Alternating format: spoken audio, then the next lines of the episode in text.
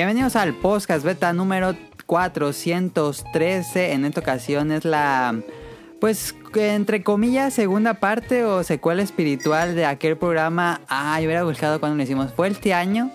Fue como en febrero. Abril, creo. Ah, fue en abril, ok. Este. Eh, es en, en, el. También hubiera buscado qué número era. Pero bueno, hace unos programas hicimos un largo especial de... No fue especial, pero casi fue especial, donde comparamos las dos series más importantes del JRPG, que era Final Fantasy y Dragon Quest. No fue una como un verso, sino más bien una, un análisis de cada uno de los juegos. Este, y nos llevó todo el programa a pasar por todos los juegos de las dos series. Entonces dijimos, ya, es demasiado. El y todavía nos faltaban muchos más temas. Entonces dijimos, vamos a cortar aquí, este va a ser el programa y en otro programa vamos a seguir los temas que nos faltaron. Y aparte, pues hay que tener otro tema relacionado, pero que sea como una especie de segunda parte. Entonces, este programa va a ser esta especie de secuela que donde tuvimos a, a Camuy y ya Eric Muñetón que nos acompaña desde Colombia, Camuy desde la Ciudad de México y yo de Morelia. Todo gracias al bonito internet. Em, no sé quién quiera presentarse primero, Eric o Camuy.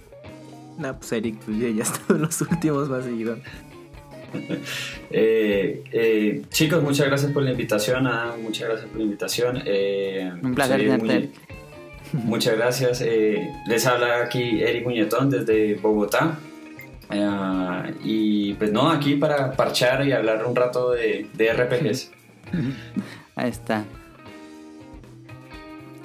Ah, pues bueno, pues de aquí de, nueva cuenta, eh, ya para continuando ese especial de RPG de Dragon Quest Final Fantasy que ya habías mencionado. Si no lo habían escuchado, les invitamos a hacerlo. Ahí está en la lista de programas del podcast beta.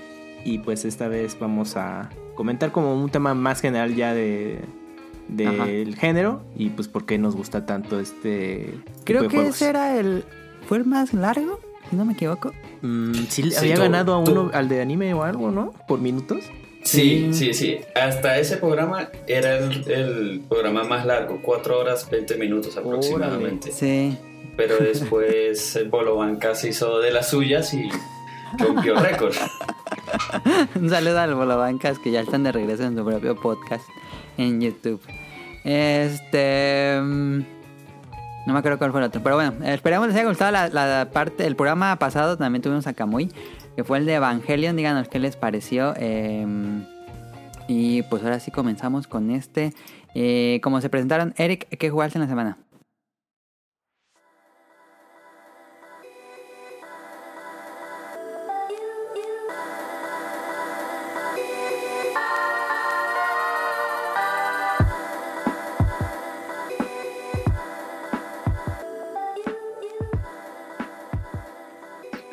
Bueno, esta semana me estoy tratando de poner al día con Monster Hunter World. Pues ya en septiembre tenemos el lanzamiento de la expansión Iceborne.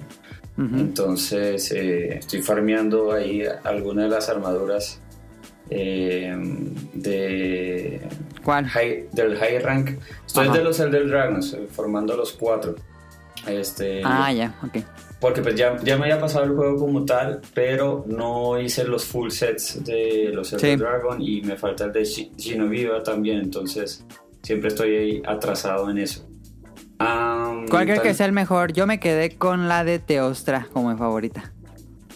Sí, es donde me estoy inclinando más, es por, por el tema, bueno, en el arma estoy utilizando las armas de Teostra, eh, porque es demasiado versátil por el, el, elemento Blast que, que tiene, o sea, porque el blast ignora la defensa, entonces, y, y, no, no todos los monstruos tienen eh, defensa contra blast, entonces es, es, muy... Ahora estoy en un híbrido entre Teostra, eh, Sora Magdaros y Odogaron para... Ah, haces combinaciones de armaduras. Órale. Sí, yo hago combinación de, de, armaduras, este...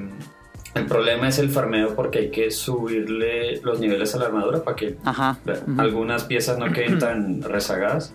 Tan bajas. Entonces estoy haciendo eso. Estuve jugando en móvil eh, y conociendo, porque en realidad no conocía esa franquicia, Is Memories of Cell Z en ah, PS Vita. Eh, me ha gustado muchísimo. Ah, y porque precisamente fallé en evangelizar a un amigo para Monster Hunter World, eh, entonces estamos jugando Dauntless. Este, ¿Prefirió Dauntless? Sí, prefirió Dauntless. Le, le pareció eh, muy, muy, muy, muy difícil Monster Hunter. Después hablaremos de eso. Pero sí, sí ahorita no es tema y, y, es una opción interesante, es una propuesta bien chévere. Ok. ¿Tú? Pues yo prácticamente jugué, he seguido jugando lo mismo de la semana anterior, solo que, eh, bueno, Super Mario Maker 2, ahí probando más niveles, ya, ya pude checar ahí tus niveles, Mele, igual ya, más. En unos segundos nos comentas qué te pareció tu experiencia. Eh, De Crash Team Racing igual, igual pues he seguido jugando ahí con un grupo de amigos que lo tienen y pues avanzarle al, modo historia. Ah, y retomé Smash Bros. Ultimate. Eh, no sé por qué como que... ¿Con amigos o...? No, solo? como que me dieron ganas de, de retomarlo aparte porque, bueno, un... ¿Pero te acabas la campaña? Eh, sí, ya el modo historia lo he avanzado. O sea, me faltan muchos desbloqueables. Pero pues, creo que regresó un poquito a Smash porque un amigo, es, eh, Katsuya, eh, ha estado participando en unos torneos ya de, Smash. Y pues he podido ver ahí sus participaciones y como que me entró el gusto de, ah, mira, pues retomar el juego y ahí ando, he andado en las retas en línea y, y mm, jugar un poco lo Me gustaría ver una reta entre Katsuya y Now Clover. Ah, mira, pues estaría bien a ver si hace, se hace ese crossover. Entonces, pues ya, incitar todo. Y mm, pues ya prácticamente es lo que he estado jugando, ¿eh? Realmente así, bueno, Smash pues, es como de ratitos, Mario Maker también, y Crash es el que sí me está enfocando un poco más a jugarlo por su modo aventura. Y pues ya, nada más. Sí, está muy difícil, como dicen. Eh, sí, es que haz cuenta que este Crash es como Diddy Con Racing, lo que fue Diddy Con Racing en 64, ¿no? Entonces que el, que es más, es, la dificultad es más alta que Mario Kart, entonces para los que son ajenos a la serie, sí, y vienes de Mario Kart, pero así muy reciente, sí, el, cambio de dificultad eh, eh, se nota. Entonces ahí es de mucha paciencia, igual algunos jugadores dicen, ay no, me regreso a Mario Kart, pero es que tú le estás intentando y nada más que aprendas a dominar el, cómo se hacen los turbos para este juego y ya de ahí pues, ya va subiendo poco a poco eh, el, pues em, para poder ganarle ya al CPU y todo esto, este, estos retos que te pone el juego. Pero en general viene, me, me, ha gustado. Ok. Ahí está.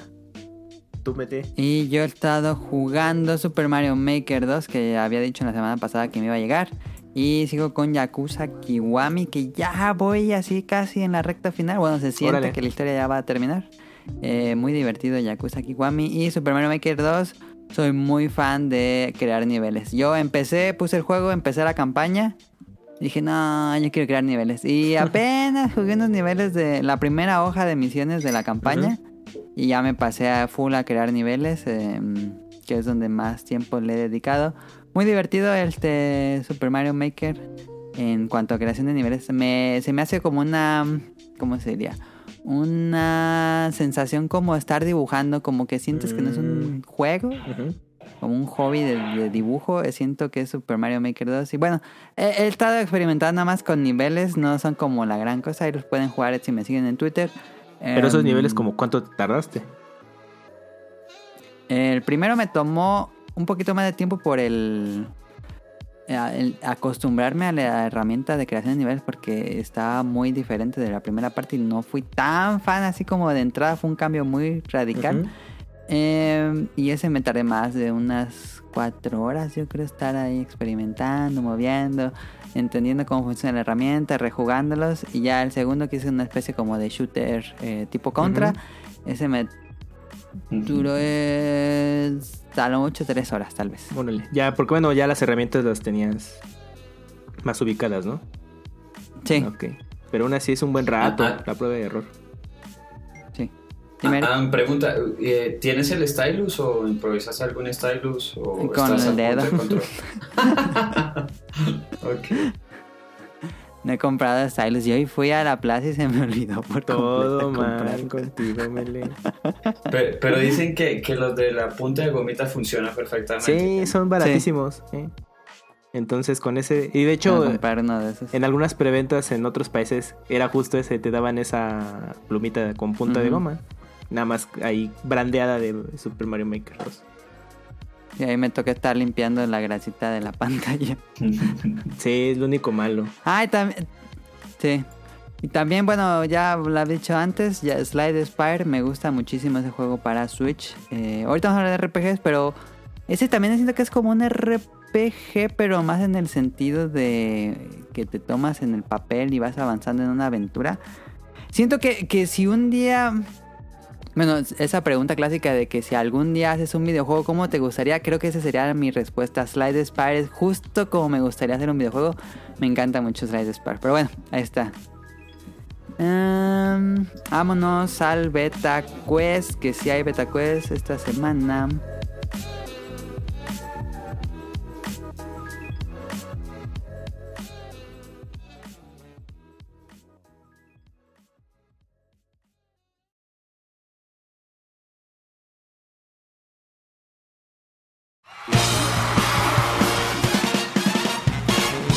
Llegó la hora del MetaQuest.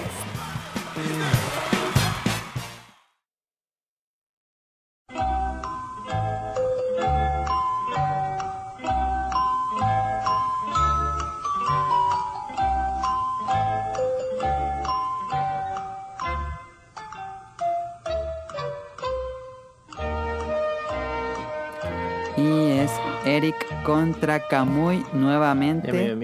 El tema es, ustedes dijeron en el pasado, recuerdo y por eso lo hice así, que uno de sus RPGs con lo que comenzaron y que les gustó los RPGs era Mario RPG. Entonces son preguntas acerca de Mario RPG y sus siguientes juegos. Uy, uy. Así que no hay queja. Primera pregunta. Tengo miedo, tengo miedo. Sí, yo también. Tan fáciles, creo que están fáciles. La última creo que es la más difícil, pero bueno, comenzamos. ¿Quién es el compositor de Super Mario RPG? Eh, compositor principal. Eh, opción A, Nobuo Uematsu. Opción B, Koichi Sugiyama. Opción C, Koji Kondo. U opción D, Yoko Shimomura. ¿Quién es el compositor principal de Super Mario RPG? Mm, es que sí, ahí estuvo como bueno, estuvieron ahí talentos en la música involucrados, pero creo que la principal sí fue Yoko Shimomura. Kamui dice, la voy a jugar. ¿La D? ¿Y tú, Eric? El, el, la opción B. B, Koichi Sugiyama. Ok, entonces la respuesta correcta es... Yoko Shimomura. Ah. Es que, es que sí tiene truco porque pues, yo me acordaba mucho, ah, sí, Nobuo Ematsu porque sí estuvo. Nobuo Macho compuso tres canciones. Ajá, pero como que. Sí, exacto, es que es que tiene su cascarita. Ajá, pero te ibas como con la finta, ah, no, pues seguro él y ya otros colaboradores, y era al revés. Él fue el que menos incluyó partituras para la música, sí. Pero mira, sí fue Yoko Shimomura. Ahí está, Yoko Shimomura, quien antes había hecho Street Fighter 2.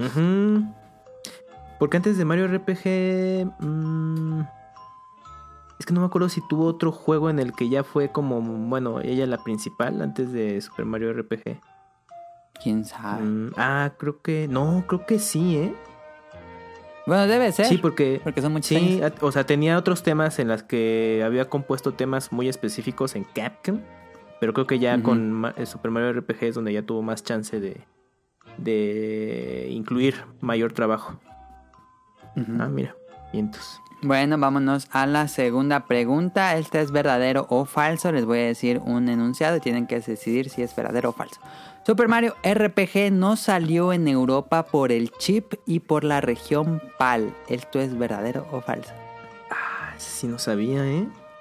Híjole, ese sí es un buen dato. Es demasiado específico. Sí. No hay como verdadero. verdadero, dice Eric, ¿tú cómo si es por el por producción de cartucho, pues bueno, sí, verdadero. La voy a jugar también. los dos dicen verdadero. Ok. Sí, correcto. Era demasiado problema optimizar el juego para los televisores PAL. Ah, y aunque Nintendo lo prometió en su momento, nunca salió. Fíjate. Calcetos. Salieron calcetos. Sí, porque era un rollo cuando eran las señales análogas. Sí. Era más, más lento el juego. Exactamente. Ah, pero no sabía. Bueno, sí me acuerdo que este Mario RPG en cuestión eh, de hardware, digamos, eh, pues sí requería como más eh, un chip más, un chip Ajá, exacto, para que pues funcionara bastante bien en el Super Nintendo. Y tenían luego que adaptar todo el juego a que fuera más lento y dijeron, nah, ya. Eran 32 megas de poder. Ah, sí, cierto. Sí y era casi ya de última generación de Super NES. Así dijeron, tú métele, ya es de los últimos. sí, cierto. A ver, conectando ahí. La que sigue no hay, no hay opciones, tienen que decirlo. ¿En qué año salió Super Mario RPG? Si las dos personas, bueno, ustedes dos, este, repiten el año, mencionan un mes. El que se acerque más gana. A ver, ah, ¿te decimos? Mm. Ah, ok. Sí. ¿En, el... ¿En qué año salió?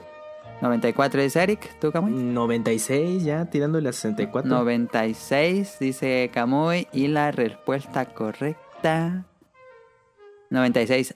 El 9 de marzo de 1996 en Japón y el 13 de mayo de 1996 en América. Sí, pero ya estaban despachando la consola. Sí, ya había salido el 64. yo me acuerdo que, que, ese fue de los últimos de Super NES antes de tener el 64. Sí. y creo que en una Club Nintendo le habían dado así portada de un, un mes Mario RPG y el siguiente Mario 64, una cosa así. Mm. Ah, mira. Ahí está.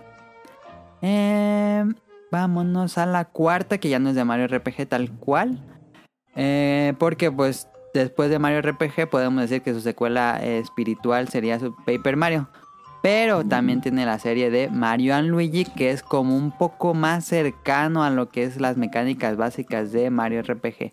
Entonces la pregunta es, ¿quiénes son los desarrolladores de la serie Mario and Luigi? Y las respuestas son Opción A, Intelligent System. Opción B, Alpha Dream. Opción C, Cyber Connect 2. Y opción D, Bandai Namco. ¿Quiénes son los desarrolladores de esta serie de Mario y Luigi que han hecho todos los juegos? Alpha Dream. Alpha Dream. Alpha Dream, dicen los dos. Sí. Ahí está, perfecto, eso es correcto. Alpha Dream son los desarrolladores de esta serie. ¿Les gusta Mario Luigi? A mí sí, fíjate. Yo nunca la he entrado. Yo ah, nunca la he entrado. Te lo recomiendo. Mira, no son RPGs así hiper profundos y con tramas complicadas, ¿no? O sea, realmente son RPGs ligeros que no, no son demasiadas horas a invertir. Tienen su reto ya conforme llegas a la reta final, o sea que no hay que confiarse mucho. Y son juegos que son recomendables para alguien que sea ajeno, ¿eh? Y como que lo quieras, bueno, recomendar un RPG como más accesible antes de que vaya a algo más más difícil. Sí, casi no hay números. Ajá, sí, yo creo que este. Y no te preocupas mucho por el de, es que tengo que estar 50 horas leveleando, ¿no? O sea, te lo dedicas, pero es que es muy relajado. Es que ese me gusta porque de pronto dices, quiero un RPG, pero no tan tan clavadón y, de muchas horas. Entonces estos están perfectos. Ajá, exacto. Algo, un RPG, pero muy relajado. Yo, yo creo que esta serie es bastante buena. Y ahí sigue en Alpha Dream. Sí, y pues está casi toda la, serie en 3DS, ¿eh? Recientemente. En 3DS. nada más les falta uno, que sé, yo creo que ya no llegó, el de... ¿El de Bowser? No, el de Partners in Time. Ah, sí, sí. Sí, ese ya no llegó, ya no lo, lo remakearon. No, ya no. ¿Cómo? ¿Para Switch? ¿Pero para Switch ese estudio ha hecho algo? No, ahorita no. No, todavía no. Como, como dato de Alpha Dream, antes de la serie de Mario Luigi, desarrollaban los juegos de Hamtaro. ah, sí, mira, la, siguiente, no te adelantes como en la que sigue. Ah, mira, le atiné. la última pregunta. Alpha Dream tenía un juego muy similar a Mario Luigi en sus mecánicas, un RPG activo de Game Boy Advance con un estilo de arte caricaturesco. Pues, ya, ya la spoilería, perdón. Pero que se quedó solo en Japón. Es un juego exclusivo de Japón de Game Boy Advance, similar a Mario Luigi de Alpha Dream. ¿Cuáles? Las opciones son Hamtaro Rainbow Rescue, ah, opción B, Koto Battle, opción C, Tomato Adventure, opción D, Oriental Blue. ¿Cuál de estos juegos se quedó exclusivo en Japón y era de Alpha Dream? No, no, no, ya, ya el título a Kamui. Híjole, sí llegaron unos de, de Hamtaro, pero ese de Rainbow Rescue, no me acuerdo. Mm, híjole. Este. Esta sí es de más de suerte. Sí, ya sé. Es que se ubicó un par. pero no me acuerdo bien de los mugrosos títulos. repítelos ahí. Ok, a ver. Eh, opción A, Hamtaro Rainbow Rescue. Opción B, Koto Battle. Opción C, Tomato Adventure. Y opción D, Oriental Blue. A ver, bueno, la. Yo la. A ver, dice sí Kamui que Hamtaro. Y tú, Eric, la B. Koto Battle. Y la respuesta correcta es Tomato Adventure. ¿Tomato Adventure? Sí, Tomato Adventure. Este es un juego. si uno lo ve, sí se siente como una precuela de Mario Luigi por cómo se ve gráficamente. Pero lo que no sé es si primero fue el.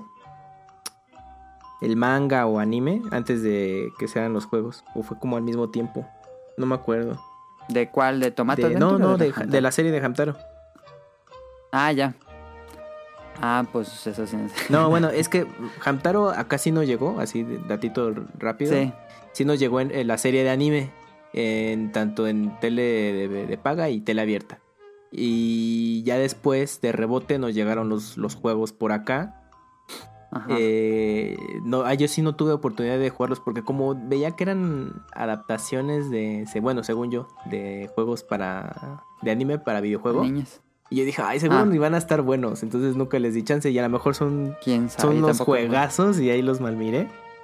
Pero pues bueno, pues tienen el antecedente que está Alpha Dream ahí involucrado, entonces pues yo creo que tienen ahí su, su colección. Y después de Tomato Adventure, pues ya no hicieron otros juegos más que Mario Lee. Ahí se quedaron. Y al día de hoy, ¿no? Sí, hasta el día de hoy ya no han hecho otra, otra propuesta. Órale. Pues a ver qué. Pero bueno, ahí está. Gana Kamui este Beta Quest. El otro no me acuerdo si gana quién, ¿no? me acuerdo. No, me acuerdo. Escuchen ese podcast. Es el 401. ¿Es el 401? Sí. Ah, ok. Ahí está. Ya tenemos el número.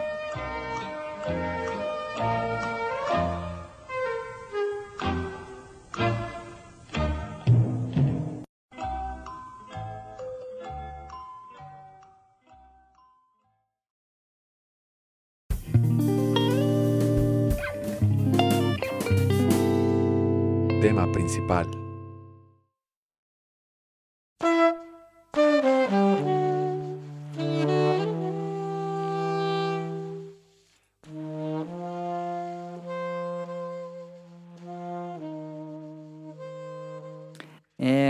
Pues ahora sí vámonos al tema principal para no tardar tanto. Este, mm, hablemos de más RPGs. El tema principal de esta semana es otros RPGs que recomendamos al público. En el, pasado hablamos todo de Dragon Quest, todo de Final Fantasy. Creo que ya queda más que recomendadas esas dos series, pero vamos a hablar de otros juegos que nos gustan, tal vez eh, no son tan populares, tal vez sí, tal vez no los han jugado, tal vez les gustan los RPGs y estaría padre que le dieran una oportunidad a alguno de estos que digamos. Y creo que también estos programas luego cuando uno es fan, como que le gusta escuchar de algo que es fan, aunque ya lo hayas jugado y todo, pero te gusta escucharlo. Creo que a veces me pasa eso, este, pero bueno, esperemos que, que prueben o conozcan alguno de estos juegos. El tema va a ser, cada uno puso como tres juegos, tres RPGs que a cada quien le encantan. Y con cada uno es, ¿por qué nos gusta este juego? ¿Creen que propone algo particular al género? Y por último, ¿en qué creen que sobresalga más? La historia, mecánicas de juego, música, estilo de arte, etc. Entonces, hablemos de más RPGs. No sé quién quiere empezar. No, pues eh, Eric, que es el que tiene más. El expertise de RPG. bueno, no, tanto. Yo creo que eh, haciendo aquí el, ejercicio eh, me di cuenta que me especializaba mucho más en Square Enix que, que en cualquier eh, otra compañía. Este, no, así como un, una primera RPG recomendado, Background Story, que es de el mismo director de Final Fantasy Tactics, este, como tal, no sé si ustedes dos lo alcanzaron a jugar. Lo conozco, pero nunca lo jugué. Súper recomendado. ¿Final Fantasy Tactics, el de Advance? No, eh, no, eh, Background Story. Ah, Background Story. Ah, sí, sí, sí, sí, lo, lo llega a jugar. bastante llamativo por ese entonces con sus cinemáticas. Sí, es, pixeleado, estaba chistoso. Sí, es que, ah, bueno, la razón por la cual me gustaba mucho era porque pues era un poco más oscuro, no, no era tan colorido como, como los Final Fantasy. Era muy sepia. Sí, sí, exacto. Em, y también, eh, pero resultó que es un, es un juego muy difícil, de verdad muy difícil. Este, ah. eh, pero las cinemáticas me, me, llamaron mucho la atención porque de, como de pronto tú eh, encontrarás el mismo factor común. Se parece mucho a la cinematografía de Metal Gear. Sí, justo. Porque me había pegado tanto como cómo utilizaban ese recurso en Metal Gear que algunas compañías lo empezaban a retomar y Square Enix justamente lo aprovechó con bueno Square Enix Squaresoft lo aprovechó con Bargain Story y ese era su fuerte porque eh, como que muchos se iban de ay mira es como un, juego más de acción y pues no tanto. Si era, si RPG pero con jiribilla. No, era, era muy, muy, muy RPG. O sea, recordando acá, los RPGs como tal tienen tres elementos. Una historia principal, pues de una escala mucho más grande, eh, mucho más larga que, por ejemplo, juegos de acción con, no sé, puede ser un Mega Man X o, algo así, o un Devil May Cry, que generalmente tiene historias eh, anexas o simultáneas, que son los side quests. El segundo es la evolución del personaje o un sistema de leveleo, donde uno ve una progresión como tal del personaje sobre todo de su estadística que se hace más fuerte porque en los juegos de acción eres tú el que te haces más habilidoso. Entonces no necesariamente es el personaje en sí aquí el personaje pues hmm. se vuelve One Punch Man si te devuelves a las, a las zonas iniciales del juego eh, y el tercer elemento es el, el sistema de inventario Background Story pues tiene esas tres cosas. Tiene una historia súper interesante. Eh, no tiene que ver con, con, Final Fantasy. Mucho después se pensó que estaba relacionado porque en Final Fantasy XII se mencionan ciertos elementos de la historia de Background Story, pero, pero no hay... El mundo, ¿no? No, hay una mención a los Risk Breakers. Es que la historia de ah, Background Story eh, se trata que el personaje eh, es como un tipo de espía que tiene que infiltrarse, tiene que investigar la relación entre un miembro del Parlamento y eh, su conexión con un culto em, que pues estaba haciendo problemas y adicionalmente eh, seguirle el paso pues a, a, una persona entonces era muy como Metal Gear pero en un ambiente medieval RPG y la cinematografía lo hacía lo, hacía sentir así. Este, pero el combate, el combate era demasiado, es, muy metódico, es eh, pausa, seleccionas el ataque, entonces el ataque puede ser... Seleccionas el área del ataque, ¿no? La Exactamente, o sea, generalmente la mayoría de las batallas son uno contra uno, pero entonces tú tienes que seleccionar dónde vas a golpear eh, al objetivo, si al torso, a la cabeza, o a las extremidades, brazos, eh, piernas o patas, según se deja. Que eso me recuerda a Fallout, que también maneja un esquema similar.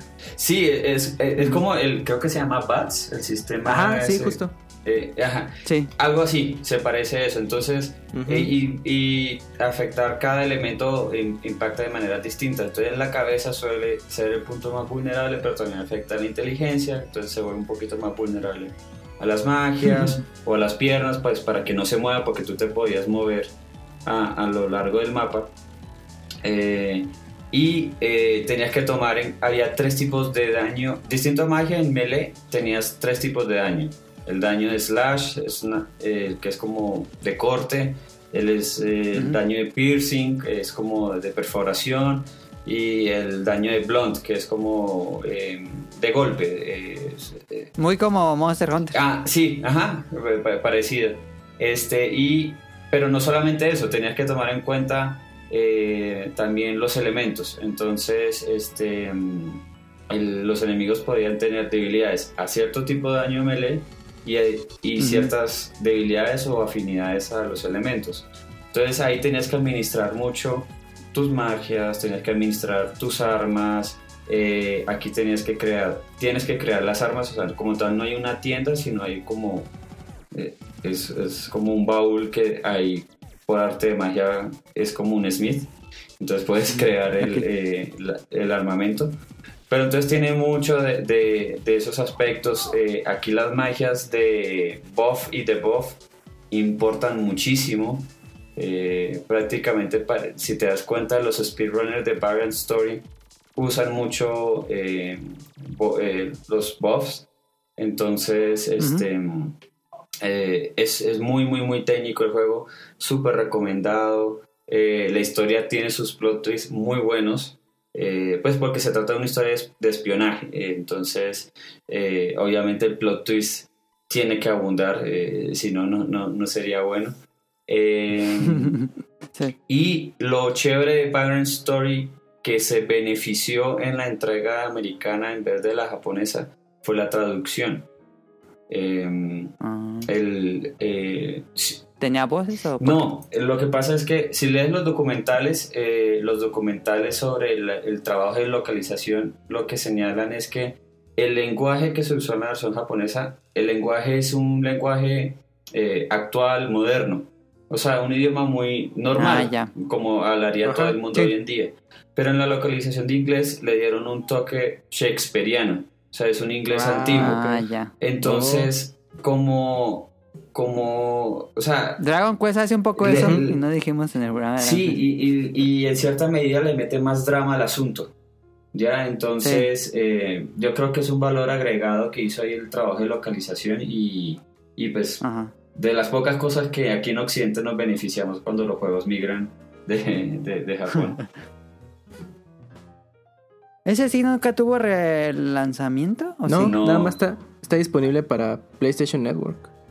PlayStation Network, ah. PlayStation 3, PlayStation Vita. Está como un PlayStation 1 Classic. Entonces, ah, ya. Eh, esa es la forma de, de, accederlo. O sea, para mí. Pero sí se merece una versión HD, total, ¿no? Por lo total, se lo merece completamente. Además, que la, el, el estilo artístico eh, es muy bueno y creo que ha envejecido bastante bien. Hace unos meses yo lo estuve jugando eh, en el Vita y pues en pantalla chiquita, obviamente es, bastante pixelado, pero en la pantalla chiquita se veía bastante bien. y, pero la forma, o sea, el diseño, eh, ellos todavía, a pesar de lo pixelado... Sí, porque no intenta ser fotorrealista, que es lo que hace que se envejezca muy rápido. Exacto, y, y aún así se lograba... O sea, los personajes tenían expresiones, las animaciones eran muy fluidas, no, no, no eran tan, tan toscas. Eh, es un juego que, que sí merece una, una revisada y, y, ojalá le paren bolas y, y, le hagan, así sea un, no un remake a los Final Fantasy VII, que creo que es, es eh, impensable, pero sí una remasterización HD, se, se beneficiaría mucho ese título. Ya no pidiendo una secuela, sino nada más una remasterización. Sí, sí, sí. O si bien o algo. Que vende bien, pues ahí mira. Pues también el otro hizo Final Fantasy Tactics y tampoco está ahí completamente oscuro esa serie. Pero Tactics tuvo su, su segundo aire con la remasterización de War of the Lions. Ah, sí, del celular. Y en PSP, pues inicialmente en PSP, porque ese se lanzó, no recuerdo, pero mm. El, el PSP salió para la época ya finales del PlayStation 2. tuvo, un segundo aire ahí. Ok. Pues ahí está Bragan, Bragan, Bragan, Story. Me confundo. Este, buena recomendación. Eh, pasamos con Kamui. Eh, bueno, de, pues justo la, lo de la serie de Mario Luigi Saga. si no había visto que había vuelto Mario Luigi, fíjate. ah, sí, sí. Eh, pues como les platicaba al principio del programa, pues esta serie me gustó mucho por el género que es relajado y, pues que prácticamente viene de... Es como una continuación directa, por decirlo así, de lo que es Mario RPG, o sea, al menos el género como tal. Eh, después de eso... Y un poco el humor. Ajá, o sea, después de Mario RPG, el que sigue es Mario, uh, Mario Luigi en, el estilo. Si alguna vez que hicieron un Mario RPG 2 es Ajá, es lo más cercano. Pero sí, ya el enfoque es totalmente eh, distinto, es muy colorido, muy relajado, pero tiene las bases... No es tan oscuro. Ajá, y, tiene las bases de un RPG como tal, o sea, pues todos tus elementos de, equipo para hacer tus ataques eh, más fuertes, tener tu resistencia, eh, obviamente eh, el uso de los ítems para Hay stats, pero nunca son tan visibles como para no alterar al jugador. Ajá. Y lo que a mí me gustó mucho y que viene de Mario RPG, y que algunos, eh, bueno, otros títulos de RPG han retomado, es como este timing o momento preciso para hacer un ataque más fuerte a lo que usualmente sería si dejas eh, eh, haces la secuencia. Siguen siendo por turnos, pero al hacer el ataque tú eh, participas activamente en el ataque. Ajá, es como que sería como lo que conocemos ya como Quick Time, hacer cierto event. Más o menos parecido. Es simplemente como hacer un remate de botón, o sea, se eliges tu ataque, se hace la secuencia, pero en el momento exacto que va a golpear al oponente, presionas tú el botón y hace más daño. Entonces. O luego en Ajá, haces también eh, justo eso. Eh, en esta serie de pronto tiene como minijuegos dentro de las batallas. De presiona muchas veces el botón de ataque para que tu, eh, ataque de melee sea más constante y hagas mucho más daño, ¿no? O, o, no solamente presionar el botón una vez, sino que lo vas haciendo por en ritmo. con ritmo y entonces igual cuando te atacan. Sí, y eso de pronto luego le mete dificultad a las batallas. ¿eh? no, no crees que, ay, sí, mira, sale hacia la primera, no, porque hay algunos ataques porque no te deja levelear, ¿no? Sí, eh, sí puedes. Muy leve. Puedes subir de nivel. O sea, hay, hay, momentos en los que barres con todos los enemigos, regresas y vuelven a aparecer. Entonces puedes hacerlo así. Pero aquí el juego te permite ir subiendo de nivel conforme vas avanzando en la historia. Entonces, sí, no, es necesario ajá, llegas con un buen nivel a la recta final, pero por lo mismo, ya en esa parte. Ahí está la dificultad. Ahí empieza, y sí, de pronto ya la recta final del juego es de. Híjole, no, pues ya me dio miedo, voy a, voy a salvar, ¿no? Porque si no, en de eso sí te, sí te andan derrotando. Sí, porque ahí la dificultad radica en que los jefes, si no haces bien los timings, te destrozan. Sí, o duran mucho más las batallas también. Ah, también. Pero por lo menos eso es un, test de habilidad y, que, o sea, no, no, comete el error de Final Fantasy, que, que, que, yo creo que es uno de los pecados grandes. Es que en los Final Fantasy cuando llegas al final hay una barrera de nivel. Entonces te hace parar y grandear. Ah, sí, sí, sí. Eh, pero esta saga no sufre eso, ¿no?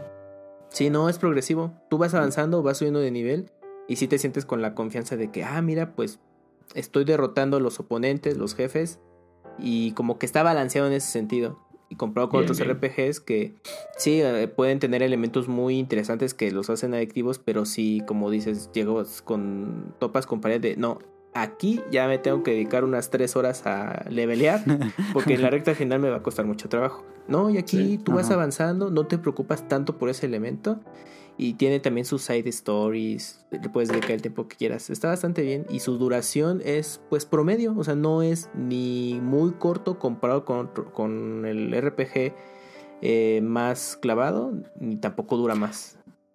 ¿Cuál dirías que es tu Mario Luigi favorito con el que o el que más recomendarías de la saga? Ah, pues yo creo que el de Bowser Inside Story. El que acaba de salir. Sí, porque pues ves como otra faceta de ese personaje y la verdad, ah, su fuerte ahí justamente es que entre su guion, que es muy simple, muy bueno. O sea, es simple en el aspecto de, ah, bueno, es que llegó un enemigo y, y quiere hacer Pero está muy bien escrito el personaje. Justamente es cómo te van desarrollando personajes y circunstancias. Entonces es una aventura pues, de, pues, muy cómica dentro de todo. De pronto hay con sus tintes como de, ah, un poquito serios, pero aún así no dejan de, ser en un tono de comedia. Y en el Bowser Inside Pero exploran mucho más a los personajes que en títulos principales. Ajá, justo con ese de Bowser Inside Story, eh, desarrollan mucho como el perfil de, Bowser, porque conoces más de él Ajá. que simplemente es el antagonista de Mario. O sea, ya, ya conoces más como su sentir y todo, y eso es muy chistoso. Y también la interacción que tiene con Mario Brillo. O sea, yo recomendaría ese, sobre todo porque aparte es el más reciente que, puedes jugar de la serie. Y ah, búsquenlo porque se va a hacer caro. Y ese sí, no, no importa cómo empiecen, ¿eh? eh no es, no, tiene una continuidad. es muy a la Final Fantasy, puede empezar con el último de la serie o, con el primero y sin problema. Ah, sí, no, no hay continuidad, cierto. Sí, ahí sí puede entrarle al, que ustedes se encuentren disponible sin problema. Ahí está. Eh, Mario Luis Saga, voy yo. Eh, Shin Megami Tensei Persona, que creo que es un RPG bastante popular. No sé si ustedes lo han jugado. Pues recientemente, ¿no? Con Persona 4 agarró ese segundo aire. Porque va desde el Play 1. Sí, empecé desde el Play 1. Es un spin-off de Shin Megami Tensei. Que bueno, las personas están completamente más enfocados en contar una historia de un adolescente estudiante. Porque podemos decir que las personas son dos juegos en uno. Por un lado es el RPG clavado, eh, hardcore. Y por otro lado es un simulador de estudiante en donde tienes que ir a clases, relacionarte, hacer amigos, poder tener una novia. Este, y bueno, las como vida estudiantil japonesa. Y ya por la noche, porque el juego funciona como a través de horas del día, desde la mañana hasta la noche. Por lo general en las noches este, ya te vas a un calabozo y es una historia pues más oscura, más filosófica. Sigue teniendo como el... La serie de Shin Megami siempre ha sido como muy filosófica y habla sobre mitologías. Eh, y también la serie Persona es también de conocerse a sí mismo, depresión, este como un poco como esta... ¿Cómo decirlo? Lo que sienten los jóvenes en la adolescencia tal vez y un poco más profundo conforme más se, recta, se acerca a la recta final que se ponen mucho más oscuros. Pero es muy, muy adictivo. Yo jugué el 4, el primero en PS Vita. Y no esperaba que me gustara tanto. Me volví adicto a Persona 4. Así no todo el día estaba jugando, no podía dejar de jugar. Dije, este está increíble porque por un lado estás en la escuela y te toca ir a clases y saliendo de clases te vas a comer un ramen y ya subiste tu vínculo social con tu amigo que luego en la noche con ese amigo peleas en calabozos, entonces tuviste tu vínculo social y tiene nuevos ataques, es muy muy interesante y aparte el formato RPG que es muy clásico, es por turnos, no hay nada nuevo ahí. Este toma como lo de Pokémon de cuando peleas contra un monstruo, al derrotarlo puedes, este... Bueno, eso es en la serie En Persona 4 sale como una serie de cartas cuando terminas la pelea y tú escoges si quieres ese monstruo y ya te lo dejas tú porque tú atacas como con Pokémon, entre comillas. Te equipas un, equipo de personas que serían como Pokémon y haces tu colección de demonios. Y estos aparte los puedes fusionar entre sí como Todavía esto no llega a Pokémon, pues, no sé si en un futuro. pero puedes fusionar los demonios y haces unos muchísimos más poderosos. Y luego, creo que la única forma de. no, hay, no hay como levelear tal cual, sino la única forma de obtener mejores ataques es estar fusionando monstruos. Es una mecánica muy, muy profunda, e interesante. Entonces, en general, todo el producto del juego tal cual, a mí me encantó muchísimo. Y luego, Persona 5 lo lleva aún más lejos un juego con más este presupuesto, más desarrollo en cuanto a gráficos. Música, música siempre ha sido Shogi Meguro. Este es un genio compositor que tiene música muy contemporánea, este, pero muy fresca. No es ese RPG oscuro medieval, es un RPG contemporáneo.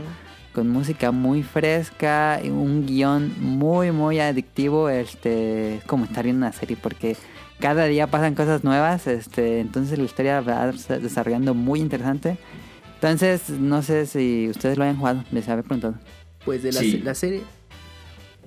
Sí, sí, este, para mí esto, eh, yo jugué el 4 para PlayStation Vita y fue el único que, pues, en el cual más, más avancé. Estoy esperando que lancen el 5 en, en, la, en la, edición Royal, porque eh, pues por la, la edición de contenido. Ah, ya el este, próximo año. Sí, sí, porque pues él estaba, estaba en promoción en la PlayStation Network el, el, el, el base, pero es mejor esperar pues por la cantidad de horas ahí. Pero para mí es muy, muy chistoso porque enseñan de inteligencia artificial, pero a la vez con la propuesta de atrapas tus demonios, entonces puedes atrapar tus angustias y tus preocupaciones y puedes fusionarlos y hacer monstruos de ellos. Es muy chistoso. Eh, pero lo que tú decías, eh, eh, es una propuesta muy muy fresca a digamos a la oferta tradicional de los RPGs de marco medieval. O sea, es se puede hacer RPG en un contexto de tiempos modernos. Eh, y eso es lo que más llama, la, para mí me llamó mucho más, la atención. Luego te terminan de enganchar por el tema de la música, eh, el guion, em, el arte también es, es bastante chévere, personalmente me gusta mucho. Em, y, eh, pues, y pues el, y el sistema, o sea, lo que tú decías, ahí no, si hay un leveleo y lo que hace es que sube los stats bases de los personajes principales, pero lo que tú decías, las habilidades como tal, es a partir del grindeo de las tarjetas, eh, donde toca, eh, inclusive para llegar a unas nuevas habilidades, toca como, ahí sí como en Pokémon atrapar varios demonios del mismo tipo para poder eh, eh, fusionarlo con otros y poder llegar a unas habilidades que uno estuviera buscando. Eso lo aprendí a las malas en, en Persona 4, eh, sobre todo en el primer dungeon. Em, pero el resto sí es una excelente, excelente propuesta. No sé qué tantos difiera de su franquicia madre. De Shin ah, Tensei. Okay. Ah, no he jugado mucho Shin Megami Tensei. Este, el más reciente, el 4. Los Shin Megami Tensei siento que son juegos muchísimo más oscuros. Este, no son tan accesibles probablemente en cuanto a historia y personajes. Se van más a cosas ya posapocalípticas. Uh, mm, son juegos pero sigue siendo la, mecánica. Tocan más temas más así demoníacos y todo esto pero sigue manteniendo como las mecánicas de juego siguen casi siendo las mismas. Sí, pues es que salió como una serie hermana persona. Digamos que creo que con persona querían enfocarlo a un público más joven. Porque sí, Megami creo que data del Super Famicom, Super NES. Del Super Famicom es el primer Entonces digamos que ese público que le entró pues ya era como pues mayor. Y yo creo que dijeron, oye, pues estaría padre pues llegarla más, porque no enfocamos esta serie como más juvenil y ya surgió persona. Es como si le quitas todo lo del estudiante y nada más dejas el RPG tal cual. Eh, lo, más clavado. Que, supuestamente hay, una entrega prometida para Switch, ¿no? Sí, Shimega Tensei 5. Ah, sí, pero, hasta ahorita pues, nada. No han dicho nada. No, yo creo que van a aplicar la de Fire Emblem Cross Shin Megami, eh, Tokyo Mirage Seasons. Que luego sacan No mostraron nada, nada, nada. Y ya cuando por fin revelan, ah, sí, ya sale este año. Así, pues ahí tienen el juego. Está raro. Eh, nada más como dato, pues Persona desde Play 1, como lo habíamos mencionado. Eh, la, solamente las primeras dos entregas. El tercero fue en Play 2. Y luego tuvo una versión, justamente, a partir de Persona 3 empezaron a sacar las versiones expandidas o mejoradas. Que salió Persona 3 en PSP. PES que salió en PSP. Ajá. Luego. También está Persona 2 para PSP. Ah, sí. No, no, los tres. Ah, bueno, es que fue Persona 1 y 2 en Play 1. Ajá. Luego ya Persona 3 en Play 2. Pero ahí sacaron FES.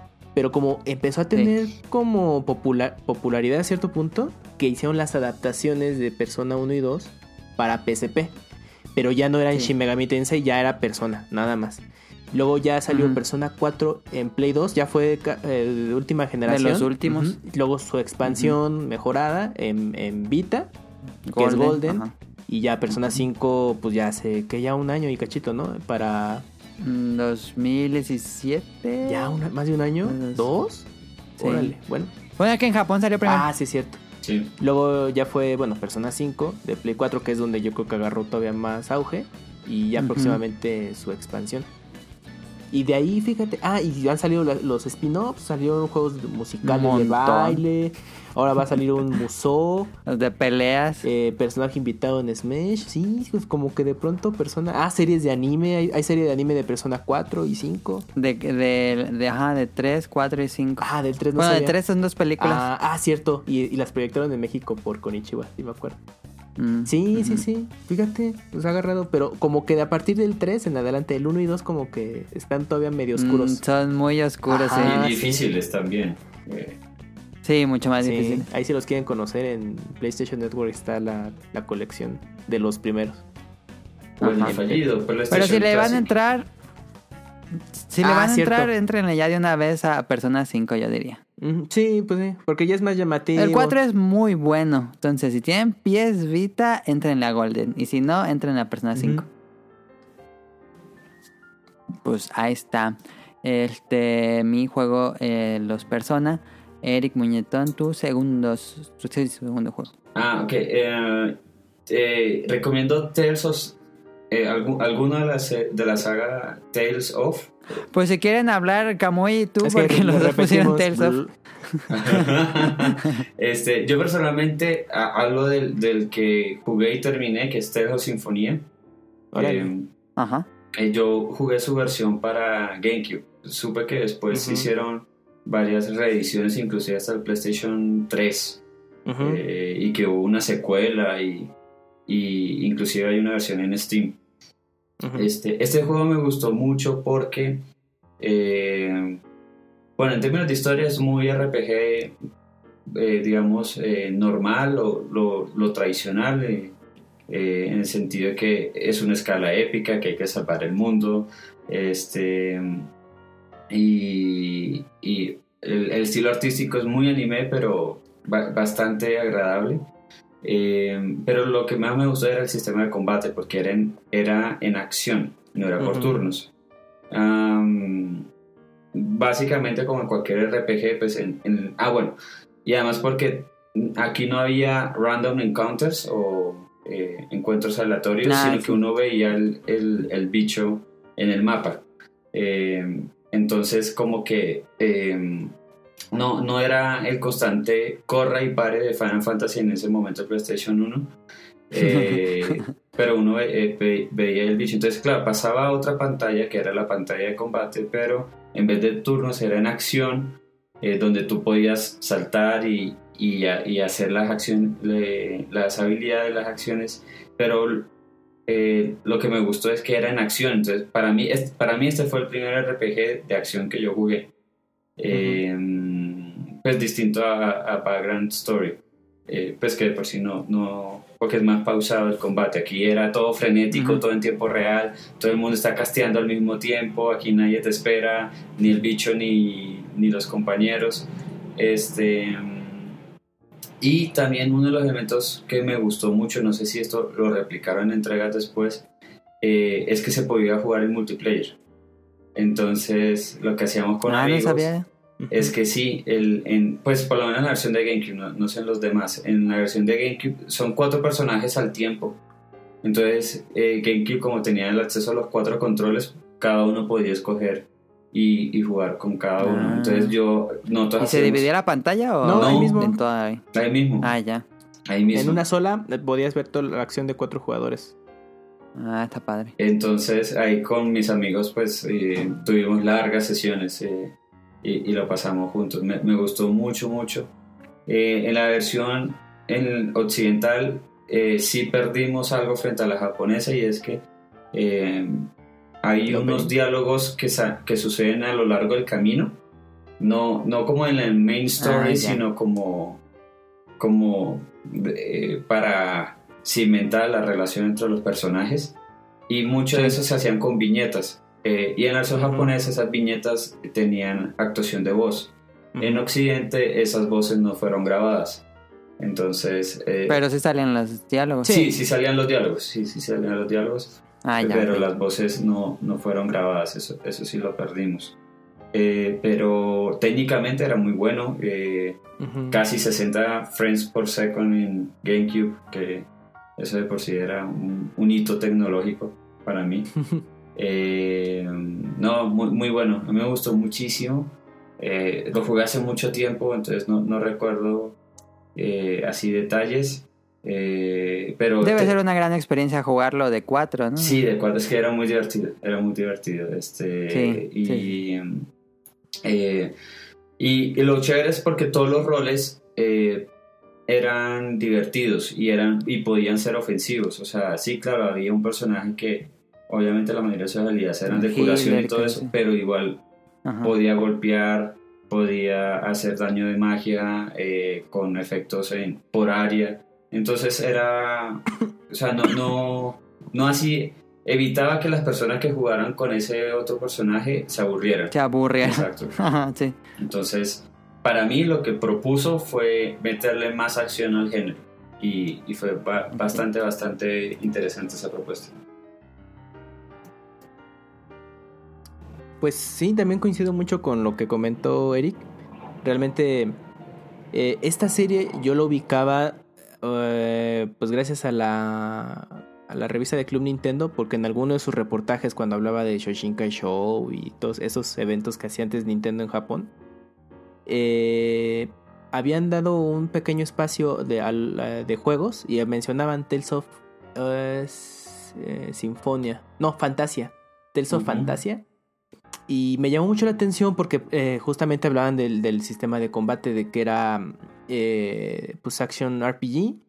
Eh, y pues era algo distinto para el momento en que salió esta primera entrega a lo que estaba. era común en los RPG de turno. Pero pues el juego nunca llegó acá. Ya después tuvo distintos lanzamientos en PlayStation 1, todo, pero solo en Japón. Y hasta que salió la versión. Bueno, gracias a que salió justamente Tales of Symphonia, eh, Nintendo mm, poco después trajo la adaptación de Game Boy Advance de, Fantasia, que fue la primera entrega de la serie. Y ahí es donde, aprovechando todo este furor de Sinfonia, dije, ah, pues, pues, vamos a jugar la primera entrega de toda la serie.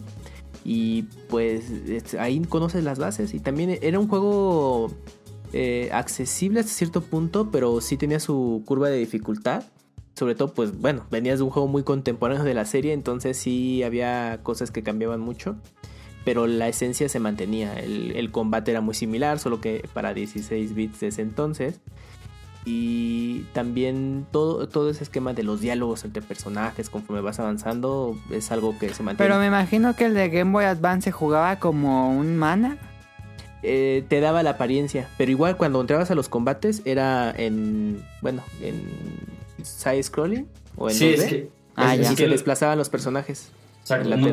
No, sé cómo haya sido, por ejemplo, en Vesperia, eh, el, de los últimos, pero el, combate, a pesar de que se movilizaban en espacio 3D, todo, todo era en, en, lineal, o sea, tú te acercabas al enemigo o te alejabas.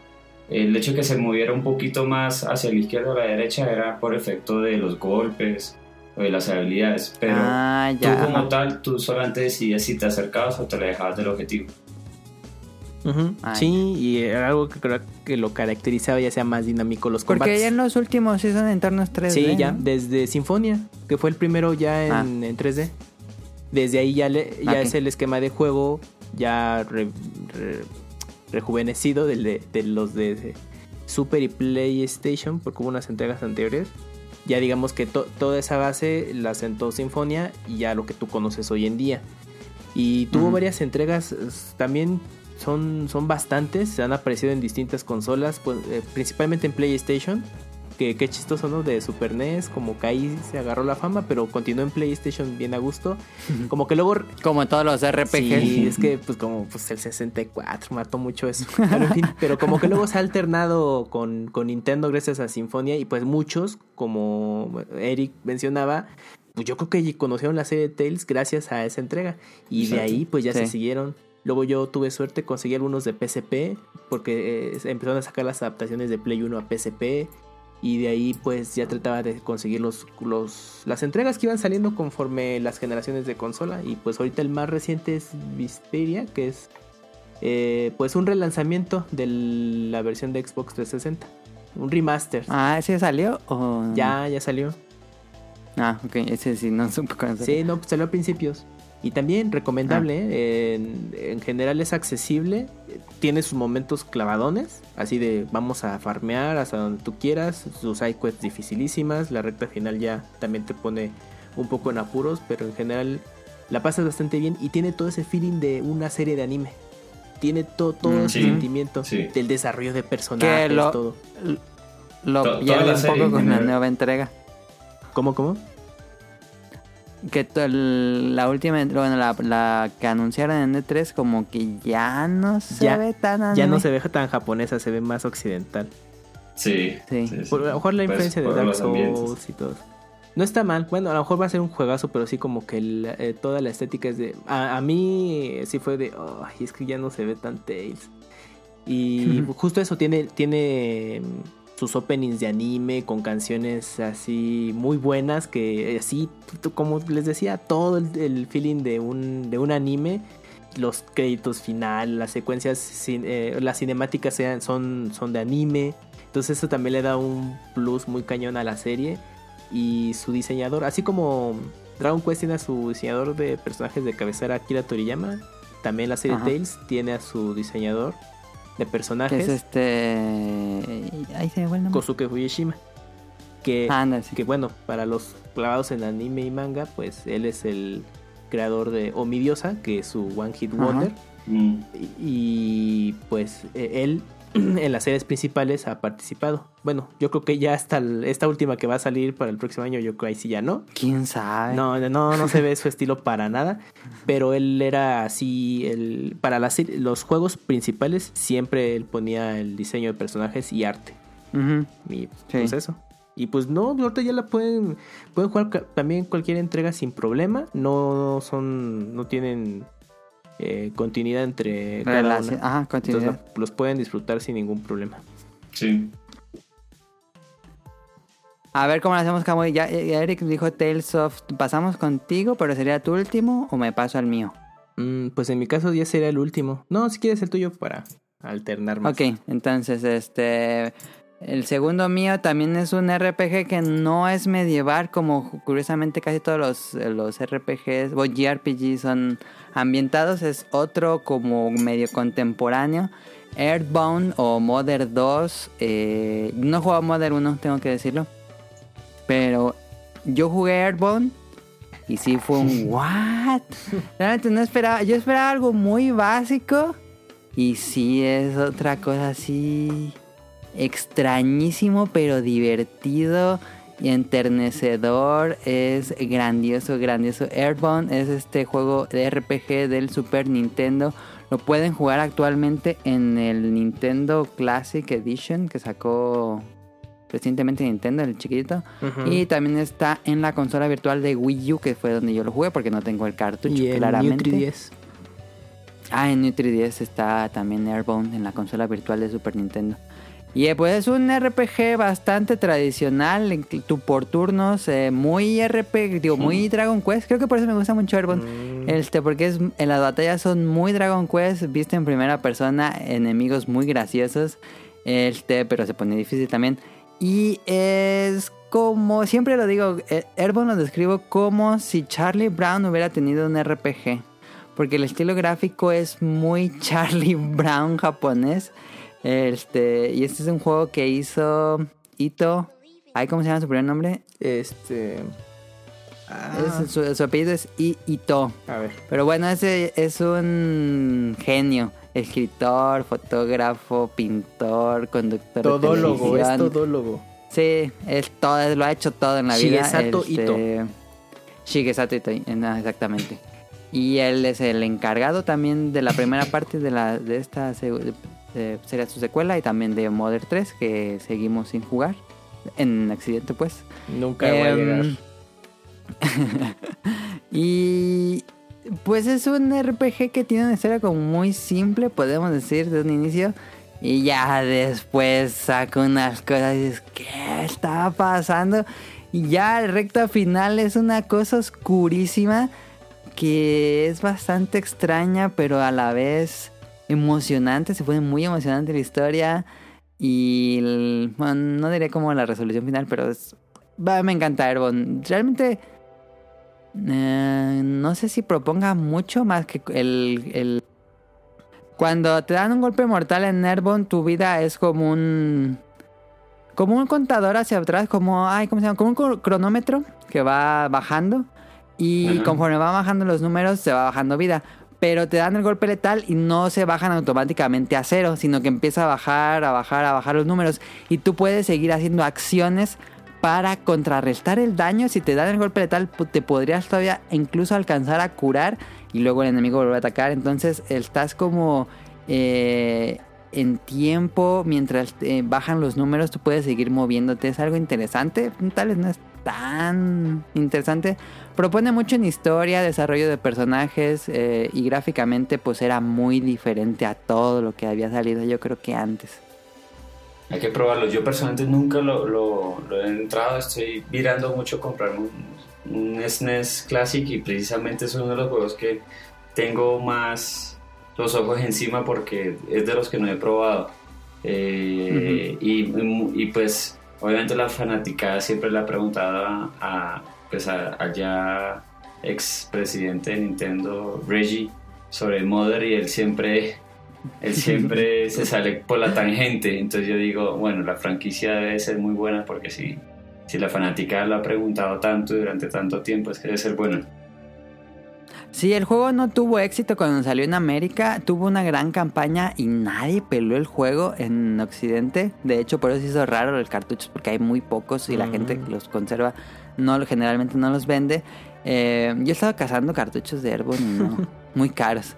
Este, pero conforme pasaron los años, la gente vio que realmente era algo como muy único de su, de su momento y fue apreciado ya tiempo después. Podemos decir que estaba medio adelantado a su tiempo en Occidente. Porque pues en Japón sí, sí tuvo su éxito general. Sí. Pero yo sí te lo recomiendo que le entres. Es muy bueno, muy, muy bueno. Pues de hecho... Y no es muy largo. De hecho, ah, pues como que tiene el interés del público occidental por Smash, ¿no? Porque ya ves que estaba NES y luego entró Lucas. Sí. Y yo creo que mucha gente sí, yo también me incluía. Yo ubicaba vagamente Airbound igual por Club Nintendo, pero ya con Smash como que dije, ah, chinga, este es a Dije, este sí recuerdo haberlo visto por ahí, ¿no? Y pues ya en las Club Nintendo viejas, ah, ya él viene de Airbound, claro. Y ya después, pero mucha gente también decía, ¿y estos monos qué, no? Cuando ya entró Lucas también es como de, pues, ¿por qué se parece a NES, etcétera, etcétera? Y, pues bueno, el, eh, Lucas viene de Mother 3 o, bueno, lo que sería Airbound 3. Y yo creo que ahí está ese interés de la gente de, oye, pues si me estás incluyendo esos dos monos, pues que sí que... Porque no está el juego aquí. o sea, algo tienen para que estén en el Smash. y pues, ¿por qué los juegos no están? Y cuando fue Wii U, me acuerdo que hubo un direct en el que eh, le dieron un, pequeño espacio al... A la broma. Ajá, y, y que, la, eh, bueno, para apoyar... El sketch de Pollo Robot, ¿no? Más o menos que le dieron un, este, un espacio para el lanzamiento de Mother, bueno, Airbound en la consola virtual. Origins? Beginning, ¿cómo se llama? Este, sí, después fue eh, el de, el de NES fue Beginning. Que, ah, bueno, que la, noticia, bueno, la anécdota es que Airbound, el primero, el de NES, iba a llegar americano. Y ya tenían ah, toda la traducción, toda, toda, toda, toda. Y de última hora Nintendo, Nintendo América se echó para atrás y dijo, no, ya no.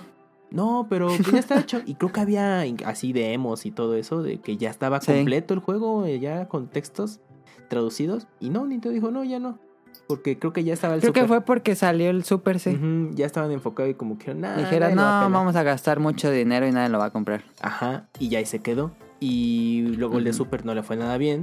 Se olvidaron de la serie, al menos acá. Luego salió en la última entrega en Advance, que es como bien peculiar Creo que hay el rollo de que no, no se anima Nintendo por derechos de una de canciones, ¿no? Más que nada. Pues también el 2 tiene unas especies de referencias a canciones de los Beatles y sí, lo lanzaron. Sí, sí, tiene algo de cultura pop que, de pronto por licencia no los dejan. Ajá. Sí, es, está lleno de referencias a la cultura pop. Sale Bill Gates, sale este, Steve Jobs, salen los Blues Brothers, canciones de los Beatles. y fíjate, ese de Mother 3 iba a salir originalmente en 64.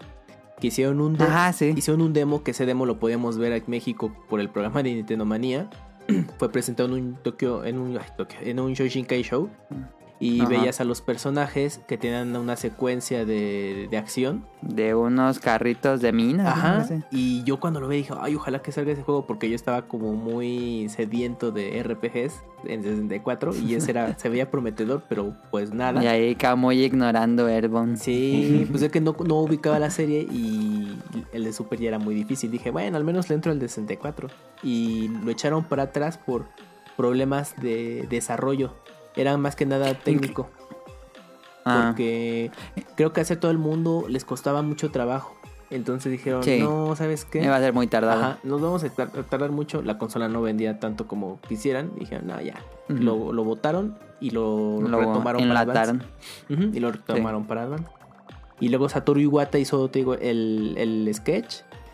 Y para dar la noticia de que llegaba Airbound a consola virtual.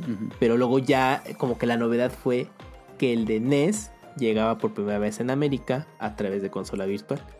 Y entonces cuando la fanática dijo, uy, entonces el 3 iba a llegar, no manches, está súper bien, porque estaba la consola virtual de Advance, ¿te acuerdas? En Wii U. Sí, y en Japón se salió. Y nada, y luego salió Switch, y quién sabe de dónde salió ese run run de, no, sí, es que en Switch lo van a sacar en la eShop, ¿de lo estaba diciendo, ah, la que trabajaba en Nintendo, Ami, Ali, una que siempre filtra cosas de Nintendo. Ah, ok, ok.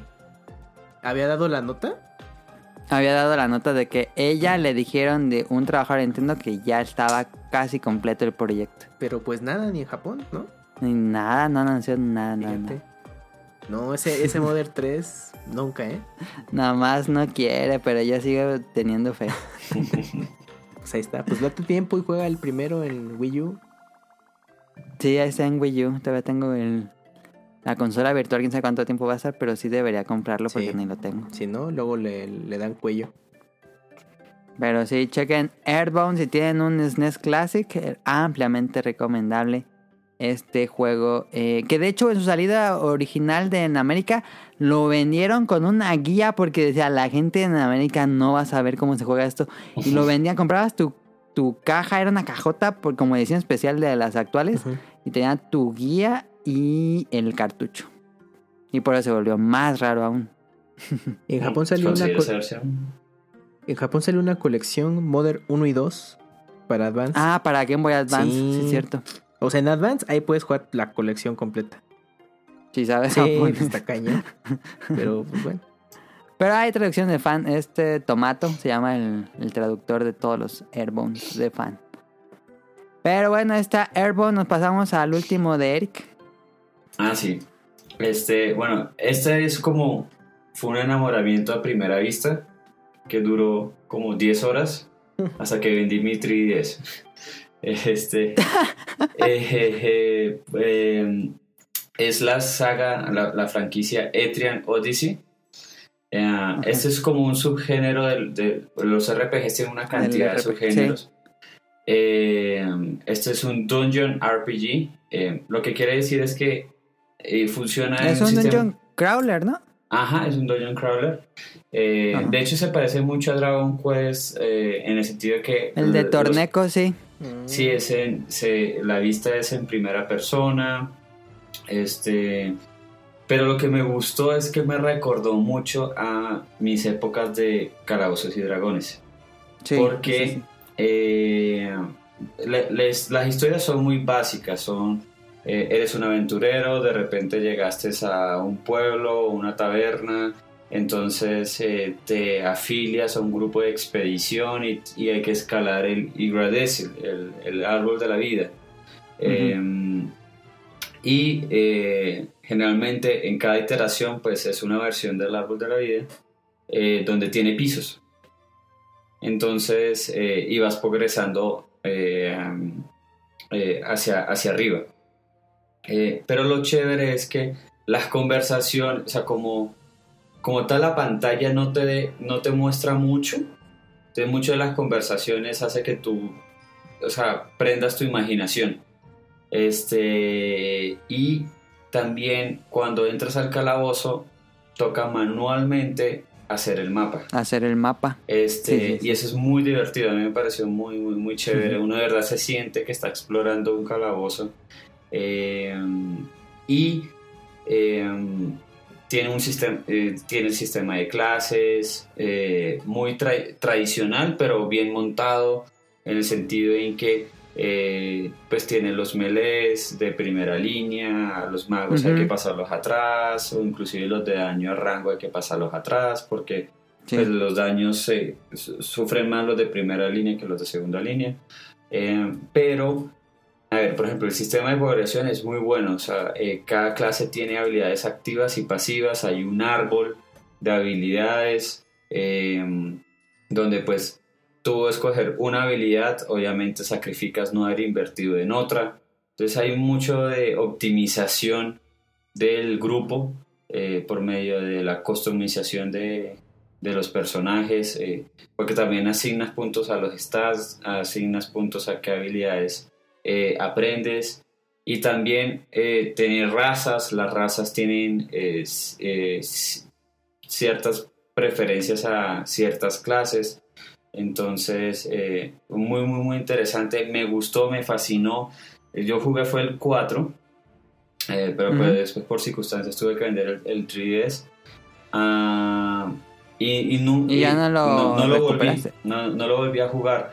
Otra de las cosas que me gustaba mucho es que la interfaz era muy... se parecía mucho a los de Persona. Eh, era muy... tenía mucho estilo. ah, ya. Em, y no, eso se me hizo muy, muy, muy bacano. Eh, no sé ahora para Switch si hayan no, no he visto si hayan eh, futuros proyectos. sé que en 3DS mm, llegó hasta, hasta la quinta entrega, pero no sé más eh, si Pero yo lo recomiendo sí, personalmente. Etrian Odyssey. Ah, no, ese es de 3DS. pero sí van a, sacar una. Creo que las últimas entregas, o sea, la, la última de 3DS la van a adaptar a Switch. Y la, la Nexus. Y la nueva entrega ya sale directamente para Switch. Ah, mira.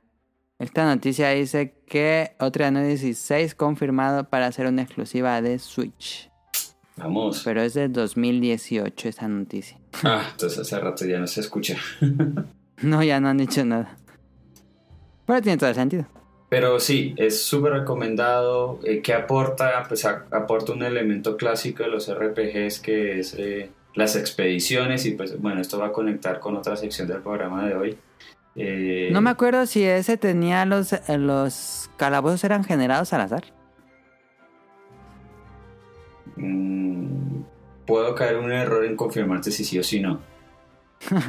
Como que me acordaba que era algo así. Eh, pero pero no, no sería raro que, que no fuese eh, aleatorios. Eh, pero, pero, pero igual, o sea, no, es un excelente juego. yo creo que es esta, esta franquicia como tal se destacó de otros. Por ejemplo, yo he visitado otros en, en, en PS Vita, sobre todo Stranger of Sword City. Y lo que me gustaba mucho de Tren Odyssey es que, eh, por ejemplo, los enemigos estaban animados y eran modelos 3D. Entonces no era tan estática eh, toda la dinámica. Mm, porque pues a mí personalmente las imágenes fijas si no, no, me llaman mucho la, la, atención. Y el estilo artístico era muy bien hecho, muy bacano. Muy eh, chibi anime. Sí, sí, sí, sí, y, y, muy estilizado. Eh, eso es lo que, lo que me gustó, sí. No era tan genérico, es que en, los de PS Vita yo siento a veces que, el estilo artístico es muy, muy genérico y, no, no, es nada atractivo para mí. Yo ahí voy a decir, tengo un problema ahí con los RPGs en primera persona, no sé por qué no me gustan. he intentado Etrian Odyssey, he intentado Shin Megami Tensei Soul Hackers y he intentado con la serie de Persona Q y no, nada más no es lo mío. No sé, no sé por qué me como que me aburro estar jugando en primera persona en estos calabozos. No sé qué tiene, pero no. Y sí los he probado y todo, pero nada más no, no, hace, no hago clic. Órale. Sí, pero sí son como, sí son difíciles per se, ¿no? Estos juegos. Sí. Sí, son como muy clavados. Sí, y es también levelear muchísimo y para los que no son tan pacientes, puede que sí sea un problema. Pero sí conozco un público. Pero, pero, esa es la especialidad, o sea, las historias nunca son profundas, entonces en ese, ese no es su atractivo, su atractivo es el combate, entonces por ende... La pura mecánica. Sí, exacto, entonces por ende son, exigen mucho grindeo, eh, lo que decía yo, la optimización de los, eh, de los personajes, porque más adelante los enemigos se ponen muy, muy difíciles. Eh, porque, o por lo menos en Etra no decir, lo que yo notaba era que, por ejemplo, los, la, típica ¿no? de algunos otros pecados de los RPGs. eh, los enemigos te golpean con estatus anormales, que uno generalmente no tiene buena defensa para eso, pero ellos resisten todos los ataques anormales que tú le tires. Entonces, eh, sí requiere mucho de grinding ahí. Mm. Ahí está, Dice que es una serie muy popular en Japón, pero creo que acá nada más nadie lo pela. Pero pues han llegado varias entregas. Sí, ¿eh? han llegado todos. ¿eh? Atlus ahí se ha puesto las pilas con Netreno, dice. Sí, como que. Ahí para. Como que sabe tiene al público, un público ajá, chiquito, pero que sí está muy interesado. Sí. Ahí está la último, el último RPG que nos quería platicar Eric y pasamos al de Kamui. Bueno, eh, en mi caso fue Fantasy Life porque es un juego que salió en 3DS por Level 5, ya saben, Nino Kuni, eh, Dragon Quest. Yokai Watch. 8, eh, 9. Sí, también Yokai Watch. Y pues este juego también es un tema más de Action RPG, pero es mm, cooperativo. Eh, si tú lo deseas así, puedes jugar. Es un, un party de 3. Y lo que me gusta es la personalización que tienen tus personajes para distintos trabajos similares a otros juegos como Final Fantasy que hemos platicado en el los jobs. Ajá el podcast pasado. Y puedes irlos alternando y, e ir desarrollando sus habilidades y obviamente según los enemigos y jefes pues son serán más efectivos. O simplemente llevarte un solo trabajo en específico y que alguno de tus eh, compañeros tenga algún apoyo o, ataque secundario. Y está divertido en el aspecto de que pues vas descubriendo ahí nuevas zonas, misiones y al compartirlo con alguien más pues ya se hace más interesante la, la aventura por ir explorando. Este juego pues tuvo su popularidad en Japón sobre todo. Acá sí nos llegó afortunadamente. Pero su secuela ya fue dirigida a teléfonos móviles en Japón, pues ya es la tendencia. Y por lo mismo ya ah, pues, fuera de ese país ya la ya es difícil de, de jugar acá la, la, secuela y creo que también por, por ese factor pues mm, Pero nunca salió de celulares, ¿verdad? Nunca salió en consola. Sí, en 3DS. O sea, hizo su debut. Ah, el 2. Hizo su debut en 3DS. La secuela. Ah, pensé que nada más estaba el uno. La secuela solo fue teléfonos. Y creo que ahí. Ah, ya, ya, ya, ya. Es donde se perdió un poco ya como ese interés de, de, bueno, si ya había conseguido un público eh, fuera de Japón, pues si el segundo ya lo enfoca solo a, una, a, una, teléfonos y para una región, pues ya la gente es de, no, pues ya X, ¿no? Ahí luego. Pero, eh, digamos que Level 5, el concepto de este juego, lo retomó eh, para una nueva serie que se llama Snack World, en el que también es un equipo de tres es como es, eh, son un grupo de jóvenes aventureros que pues tienen que ir descubriendo eh, se relaciona un poco con el tema de comida que son como tesoros los platillos. Entonces es una cosa muy extravagante muy, pero cómica. Eh, y pues vas encontrando también amigos así súper rarísimos pues, sucesos bien extraños pero pues todo en, ese, en esa línea cómica pues muy japonés y el juego salió, que era la secuela espiritual de Fantasy Life eh, para 3DS. Y posteriormente salió una versión para Switch al año. Y pues en mi caso estaba interesado de que quizás fuera una de las últimas entregas en 3DS, pero Level 5 y Nintendo ya no se animaron, ya lo dejaron ahí. Mm. Está el run run de que quizás la versión de Switch ya se está localizando y pueda llegar. Se supone que ya porque ya están localizando la serie. Nah, fíjate. Sí, porque aparte está como Yokai Watch, tiene una serie animada y un montón de merchandising, juguetes y todo este tipo de cosas. Y este juego es, como les decía, es la secuela espiritual de Fantasy Life. O sea, también es un juego eh, también más relajado y yo lo incluí precisamente pues para el público que quizás sí les llama la atención, pero pues al saber que luego el género RPG puede ser como muy demandante en este tipo de juegos pues no, es, también ligero.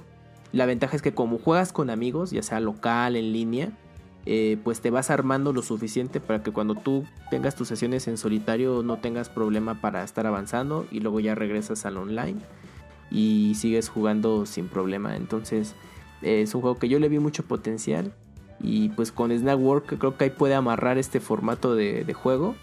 Pero el problema es que ya salga, bueno, ya llegue para que nada más para no que sale. Sí, no, no dicen nada, ¿no? Si no, nada, nada. Digo, actualmente puedes jugarlo de 3DS todavía sin problema. ¿Pero ese es nada más japonés? No, el primero. El primero. El primer Fantasy Life. Ah, yo pensé que estaba sí. El primer Fantasy Life sí está occidental. Sí, y tiene una expansión aparte. Entonces, creo que esa fue gratuita. Eh, que tenía más misiones y un poco más de historia. Y pues está bastante bien. La verdad es, me gustó mucho como este concepto de, tu party que vas ahí avanzándole. Ok, Fantasy Life, yo personalmente no lo he jugado. Pero se ve muy bonito. sí, yo pensé que sí le, le habías echado el ojo, Mele, en 3DS. Sí, fíjate, nunca, nunca lo jugué. Mm. No sé por qué. Se me pasó. Ya ves, hubiéramos hecho ahí el equipo. Siempre me faltaba un compañero. ¿Era en línea? Sí, era en línea. Ah, ah, ya. Sí, yo lo jugué mucho pues, con, con Mika. Saludos a Mika que se está escuchando. Este. Pues ya para acabar esto, nada más quedaría el mío. Que es una serie de juegos, eh, creo que es bastante popular últimamente, ya es súper popular, estuvo mucho tiempo en la oscuridad en América, pero ya es muy muy popular. Este Fire Emblem, que es parte del subgénero de los RPGs, que estos son tactics. Em, pero pongo Fire Emblem, creo que un poco con los juegos que escogí es porque en persona, pues tienen el simulador de, estudiante, que me gusta mucho. Y en Airborne, pues es muy... Eh, la historia de los personajes es como muy única, muy personal. Y en Fire Emblem tienes el juego central, mecánica base de, de estrategia por turnos en una cuadrícula con un piedra, papel o tijera. Pero aparte tienes tu... Creo que la forma más simple de resumir el otro juego es tus muñecas Barbies jugando a la casita. Y se casa este con este, y este se casa con este, y me gusta mucho Celestina Simulator, en realidad. Ándale, sí, ese como un dating simulator o algo así. Este me gusta mucho porque tienes todo un ejército de personajes y cada uno tiene su propia personalidad y lo que le gusta y lo que no le gusta. Entonces, eh, desde bueno, no todos los juegos Fire Emblem, pero empezaron con mucho con Awakening de que puedes hacer como duplas. Tanto en la batalla se ayudan más. Y ya fuera de la batalla, este, los puedes hacer que se junten o que tengan citas. Y al final crees que la relación entre los dos personajes incluso lleguen a casarse. Y en Awakening ya está hijos y los hijos también pelean. Entonces, está. Esa parte me gusta muchísimo. Dices, ay, ¿qué pasará si se casa este con este? ¿Y cómo será su hijo? Em, y bueno, la mecánica central del juego, que es muy vieja, es desde el Famicom, si no me equivoco. Este, pues es muy divertida, muy, muy divertida. Es adictivo. Me gusta mucho de los, los juegos de, de tablero, podríamos decir. Este, y los últimos Fire Emblem han sido muy buenos. Viene en unas semanas llega Fire Emblem Three Houses que he dicho desde que lo anunciaron que nada más no. Híjole, pero estas últimas semanas me ha pegado el hype. ¿Sí? Yo creo que sí le voy a entrar porque sí, sí ocupo de nuevo jugar tablero por turnos. ¿Ya lo viste prometedor? Pues sigo sintiendo que no se tiene mucho carisma a los gráficos, mm. pero ya cuando veo las batallas digo, ay, se han de estar buenas. Y luego que te vas a la escuela y los estudiantes los pones a hacer unas, unas clases y los eh, administras los maestros. Digo, ay, si tienes es el subjuego adentro del juego, creo que es lo que me llama la atención de los Fire Emblem. O sea, ya los sistemas, el sistema sobre el sistema sobre el sistema. Sí, exactamente. Eh, pero eh, una pregunta, yo personalmente, yo, yo jugué The Awakening, pero por ejemplo no me gustaba el sistema del permadeath. No sé si a ustedes les gustaba. Mm, sí me gusta porque te hace jugar o como enfocarte completamente a que juegues casi perfecto. Y si era de voy a hacer este movimiento, pero así sudando, decías, híjole, estoy pensando como que tratas de pensar más allá de los turnos que va a hacer el enemigo y luego los turnos que tú vas a volver a hacer un poco como en ajedrez, este, como que me forzaba a mí personalmente a jugar casi perfecto porque sabía que si perdía una unidad era terrible porque probablemente era la esposa de alguien o el esposo de alguien, este, y eso así como que sí me afectaba personalmente. Y ya si mataban a alguien, yo automáticamente apagaba el juego y reiniciaba la, que no se debería hacer porque está también el modo Iron Man que no te deja ya, que te guarda cada que haces movimiento, pero eso ya está muy hardcore. Este, pero siento que el permadeath me forzaba a mí a jugar casi perfecto. Órale. Pues a ver qué tal ya eh, Tree Houses. Aunque ya en los últimos ya, ya le quitaron eso. Bueno, está el modo Phoenix. Ah, sí, que ya, ya tienes como. Bueno, ya, ya no es esa opción que lo hace más difícil, ¿no? Sí, te preguntan que si quieres permadeath o que si el modo Fénix, si te lo derrotan, el otro turno ya tiene vida. Pues a ver qué tal está Tree Houses. Sí. Pues bueno. Yo creo que sí le voy a entrar. sí. Pues sí me interesa porque, bueno, es el primero después de un tiempo en portátiles. Eh, bueno, para consola casera híbrida, entonces, pues yo creo que la fanática sí está muy a la expectativa de ver qué tan, tan bien quedó el juego. Sí, o sea, de lo que muestran de los sistemas está muy interesante. Para mí lo que sí me ha, eh, alejado es el, estilo artístico. No, no, es tan... Ah, ya. Pues de la última entrega, el de Awakening sí, sí me gustó mucho, pero el de esta para Switch, no sé, no, no la veo tan... No tiene tanto carisma. Sí, exacto, no tiene tanta personalidad. Sí, también se ve raro eso. Estoy ya probándolo, pero bueno. El nada más como paréntesis dentro de, de Fire Emblem, que es completamente el otro juego, está el spin-off de Shin Megami Tensei Devil Survivor, que es como Fire Emblem, exactamente así, tablero por turno táctico, pero con la mecánica de los Shin Megami Tensei, que es atrapar demonios, unirlos a tu party y fusionarlos. Pero con la mecánica de Fire Emblem es muy bueno. Son dos juegos de, de, de 3DS, salieron en 3DS y en 10. Este, con sus respectivos los dos tuvieron remake entre 10 y son muy buenos, muy muy muy muy difíciles. este, ahí no hay permadeath, pero sí están bien difíciles, pero me gusta mucho cómo funciona el, la mecánica de juego base de Shin Megami Tensei y luego la pones en un Fire Emblem, es un experimento muy interesante. Pero bueno, ahí está. Eh, bueno, ahí están los, los tres de cada uno. Eh, y teníamos, hagamos como ya para ir concluyendo esto, eh, hablamos de Dragon Quest, Final Fantasy, estos tres de cada quien que son juegos RPG, si se fijaron todos eran eh, RPGs japoneses. Y entonces la pregunta es, ¿y el RPG occidental? ¿Cuál crees que sea su opinión? Eric puso aquí una lista de juegos de RPGs occidentales. Que bueno, el género se nació de, en Occidente. Sí, sí, sí, sí. Es que no, no, no, sé por qué, bueno, por, qué se nos dio esa, esa, esa afinidad por los JRPGs, eh, pero los, los, occidentales tienen una muy buena oferta. Eh, sobre todo, o sea, así a los all, all, old school, está Baldur's Gate, eh, que creo que ese se desprendió inclusive de de un juego que se deriva directamente de Dungeons and Dragons. Eh, sí, sí, sí, sí. Y ahorita pues hay mucho hype con Baldur's Gate porque en el pasado de 3 se anunció ajá, la tercera entrega. Este y y Baldur's Gate o, por lo menos lo que yo percibo que se diferencian un poco el, el, el Western RPG con el japonés es que el Western RPG sí trata temas, entre comillas, más oscuros o...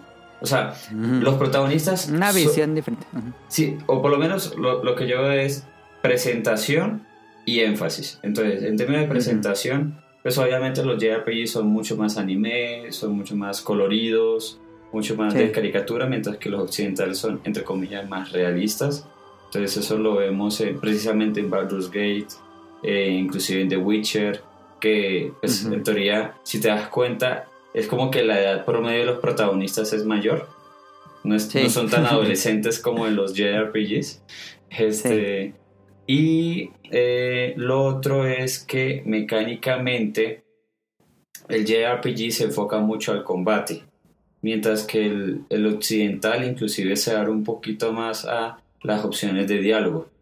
Entonces, sí, más narrativa de decisiones. Ajá, exacto, y que hay mucho más como alternativas.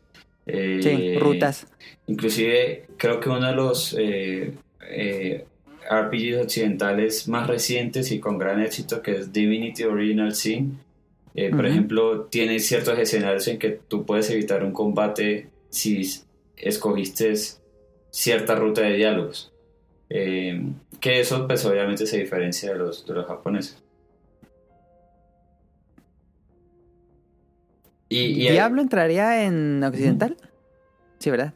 Sí, sí, sí. Pues es un, como un subgénero en realidad. Eh, pues, de acción, acción RPG, porque como hablábamos, eh, por ejemplo, Diablo maneja mucho el sistema de inventario y la progresión del personaje. Este, lo, otro que quería comentar es que en, en los RPGs occidentales, o por lo menos lo veo así yo, es hay una clara orientación hacia el híbrido de shooters RPG. Eh, si te das cuenta, Mass Effect es un shooter RPG. Eh, Muy bueno. por ejemplo, uno de mis franquicias favoritas es Deus Ex, también es un shooter RPG. Fallout es un RPG. Eh, es que en Occidente les, nos gusta mucho los shooters sí, echar bala. Echar bala. ahorita se viene Borderlands, eh, ah, pues Destiny es un MMORPG, pero en shooter. Eh, entonces, eh, o sea, de, los tradicionales yo rescataría The Witcher, Dragon's Age, inclusive el 1, que me pareció un RPG occidental excelente. No sé cuál otro. La trilogía de Mass Effect. Yo pondría la trilogía de Mass Effect. Sí, claro, y la trilogía de Mass Effect. ¿Tú, Camoy, te gusta el RPG occidental? Mm, pues he tenido poco contacto. Me parecen conceptos interesantes. Bueno, para mí sí era como algo muy clavado. Alienante. Ajá, como más demandante, ¿no? Como de que si te quedas con ese juego eh, es pues casi toda tu vida, ¿no? Pero digamos que mi primer contacto del género fue con la serie de Fallout en Xbox 360, PlayStation 3 y PC. Fallout 3. Sí, el Fallout 3. Que bueno, obviamente la, el, la serie original era como muy distinto a lo que ya fue el Fallout que conocemos. Y con Fallout 3 eh, me llamó mucho la atención porque pues en ese entonces las revistas todavía de videojuegos que había le daban cobertura. Me parecía interesante el concepto de cómo manejaban una década, pues, digamos, ¿qué es? 50 Sí. Eh, pero con un futuro postapocalíptico. Con, eh, con cosas todavía como tecnológicas, bueno, tecnológicamente avanzadas a cierto punto. Sí, pero todavía con una estética de los 50. Ajá. Y eso me, pareció pues, muy llamativo. Ah, venía de, de Bioshock. Entonces eso me gustó mucho. Ah, ya, sí, sí, sí. Y dije, bueno, pues a ver si es RPG, pues el rollo de primera persona, pues, nunca había jugado un juego de esa manera y pues me llamó mucho la atención y su sistema de combate al principio, pues sí, fue un poco complicado. Es difícil, ¿no? Los, los, los Western RPGs, su sistema de combate creo que es muy, como dice, muy poco accesible, diría. Sí, porque, bueno, es que como tiene la, la apariencia de ser como un juego de acción, porque, porque hasta cierto punto te lo permite Fallout. Entonces, eh, de pronto es de no, pues es que si no me van a estar mate y mate, ¿no? Entonces, cuando entras a su sistema de turnos, que es el, sistema BATS, el BATS. ahí es donde ya está lo bueno, pero en lo que pues vas aprendiéndolo y viendo que obviamente si los ataques a la cabeza causan mucho más daño y luego conforme vas avanzando te das cuenta que tienes que desmembrar a tu oponente para que entonces sea un poco más fácil. O sea, toda esa táctica dije, ah, mira, pues, pues ya se vuelve muy interesante, pero es que lo vas aprendiendo conforme vas avanzando y un poco prueba y error, entonces también eso puede costar algo de trabajo para muchos. Pero me gustó mucho la experiencia de, del juego jugué las expansiones, las compré. Ah, no sabía. Sí, sí, sí, le entré a todo y aparte pues había algunos eh, compañeros con los que me reuní en Xbox Live, también prendidísimos con Fallout y pues compartías toda esa experiencia y pues fue bastante buena, ¿eh? Y yo le quería entrar también a Fallout 4, pero algo que me alejó un poco ya de, de la serie es pues los famosos bugs, ¿no? De que estaba muy bugueado los, los juegos, de pronto, o, sea, te podían perder tus avances o te pasaban cosas rarísimas o que se trababa tu juego. Y eso me alejó un poco como que, Ay, no, es que no quiero ir a la mitad y pues por un error ya no ya mi progreso o lo que sea se, se, pierda o pues tenga que volver a empezar. De hecho, en Fallout 3 yo tenía varios saves por lo mismo. Es lo único como que no me gustó tanto de, de jugarlos. Classic Bethesda. Sí, y ya por eso ya entré a Fallout 4. No, y aparte como son mundo abierto, es que comparado con otros RPGs que, bueno, son semimundos abiertos, es hasta cierto punto controlado, ¿no? Y, y, aquí no, pues tú te puedes ir a perder así, digamos, ¿no? Nivel 1 y puedes llegar a una zona en la que ni al caso tendrías que estar ahí desde tus primeras horas de juego, ¿no? Entonces... Eh, Puede ser intimidante. Sí, llega un punto en que dices, pues ¿por dónde voy, chinga? Y entonces es el único malo. O sea, es que es tan abierto que de pronto sí te dejan ir solo y puede ser algo frustrante. Pues ahí está RPG Occidental. No sé si entre en RPG Occidental, yo creo que ya me. Tal vez no, este. Pero como dije Fire Emblem en el otro, eh, XCOM sería más estrategia tal vez. Sí, sí, pero... sí, sí, sí, Sí, yo soy muy fan de. Bueno, los últimos, las últimas dos entregas, soy mega fan, me encantan los juegos. no pensé que me fuera a gustar tanto. En serio, su, su sistema de batalla es tan, tan, tan profundo que me gustó muchísimo. Pero bueno, ahí está. Así está, ahí cerraríamos el tema. Con los RPG que nos faltaban. Y con el RPG occidental para dar la conclusión del tema vamos a seguir hablando de RPG. Entonces, vámonos al opening de la semana, si no, vamos a acabar.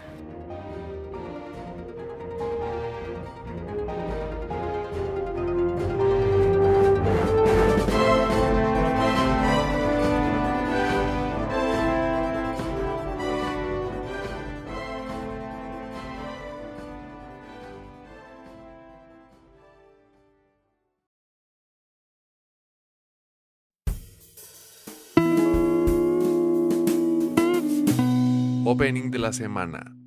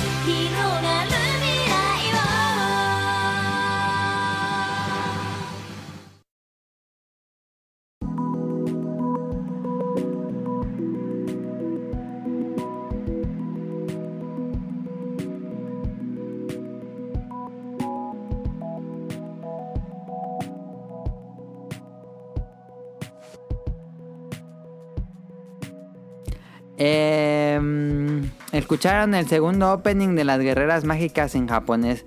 Y ya no me dio tiempo de buscar cómo se llamaba la canción. Pero bueno, es el segundo opening de las guerreras mágicas. No vamos a hablar exactamente, específicamente más bien de las guerreras mágicas o Magic Knight Reinhardt. Este, sino de los isekais tal cual. Yo veo mucho anime este, y últimamente también he visto mucho Isekai. No sé si Eric o Kamui, no sé si Kamui ve mucho anime, pero no sé si les gusta el género Isekai. Tú, Eric. Bueno, yo, yo no veo anime hace mucho tiempo. Eh, lo, comentaba en, episodios pasados. Eh, de los últimos que he visto es One Punch Man, pero en una época sí veía mucho anime, eh, sobre todo pues porque tenía el canal Animax. Y no sé si se acuerdan que hay una serie que creo que cala en este, en este, en este género y es Hack Sign. Ah, sí. Sí, eh, antes de Sword Art Online. Exactamente. Entonces, espero que esto no revele mucho sobre mi edad. Eh, este, pero em, era uno de estos animes que hablaba precisamente de videojuegos. Eh, eh, y no tiene mucha acción, en realidad es muy poquita acción la que tiene, pero eh, sí era una propuesta distinta a, lo, que, a lo que estaban pues, terminando de, mostrar en ese momento Animax. Y era un, más que una serie de acción, porque claramente no había acción, era como una serie de misterio. Eh, porque ahí el protagonista era un jugador eh, que, que, no tenía mayor propósito, o por lo menos no se planteaba ser el jugador más, o con el personaje más fuerte de todo, de todo el juego. Pero en la medida que se iban presentando los otros eh, eh, personajes eh, a lo largo del, tiempo, se empezaron a dar cuenta que este personaje nunca se logueaba, o sea, de salida, nunca se, se ah, apagaba. entonces, toda la serie se, se, trata de ellos entender por qué esta persona no se puede loguear.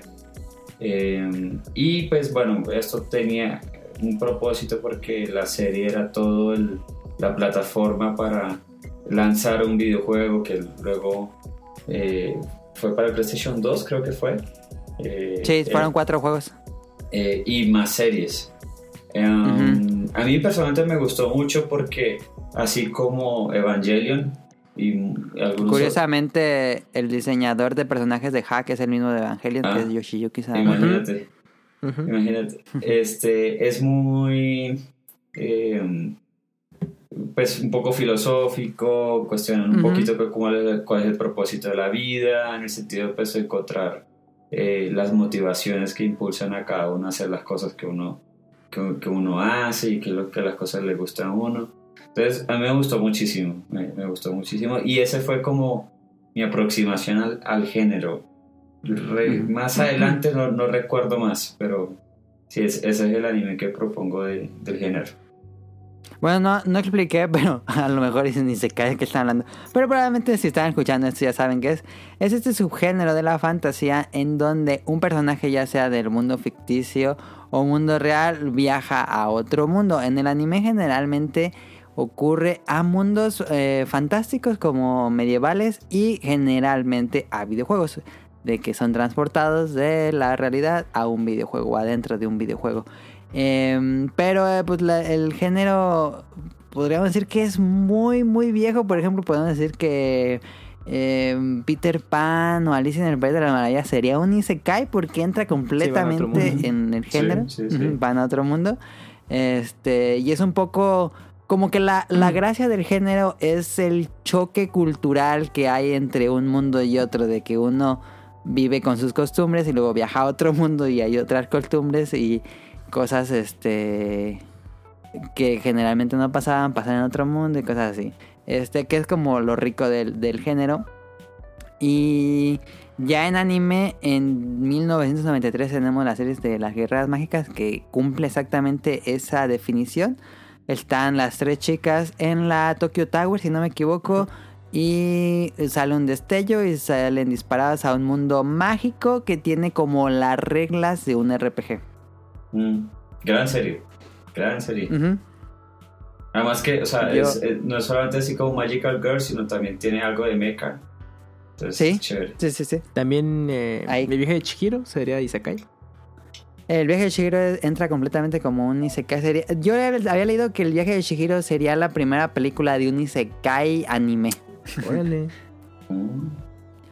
Está esta serie que se daban en Locomotion, dos Who Elves, ah, que tenían que encontrar una... ¿Qué era? Tenían que desnudar a elfos para encontrar a... Una con un tatuaje o algo así. No me acuerdo bien. Em, y últimamente, como que será unos 5 años, tal vez un poquito más.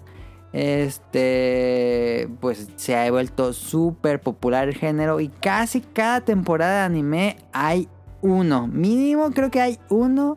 Y a veces hay hasta 5 de series y se cae.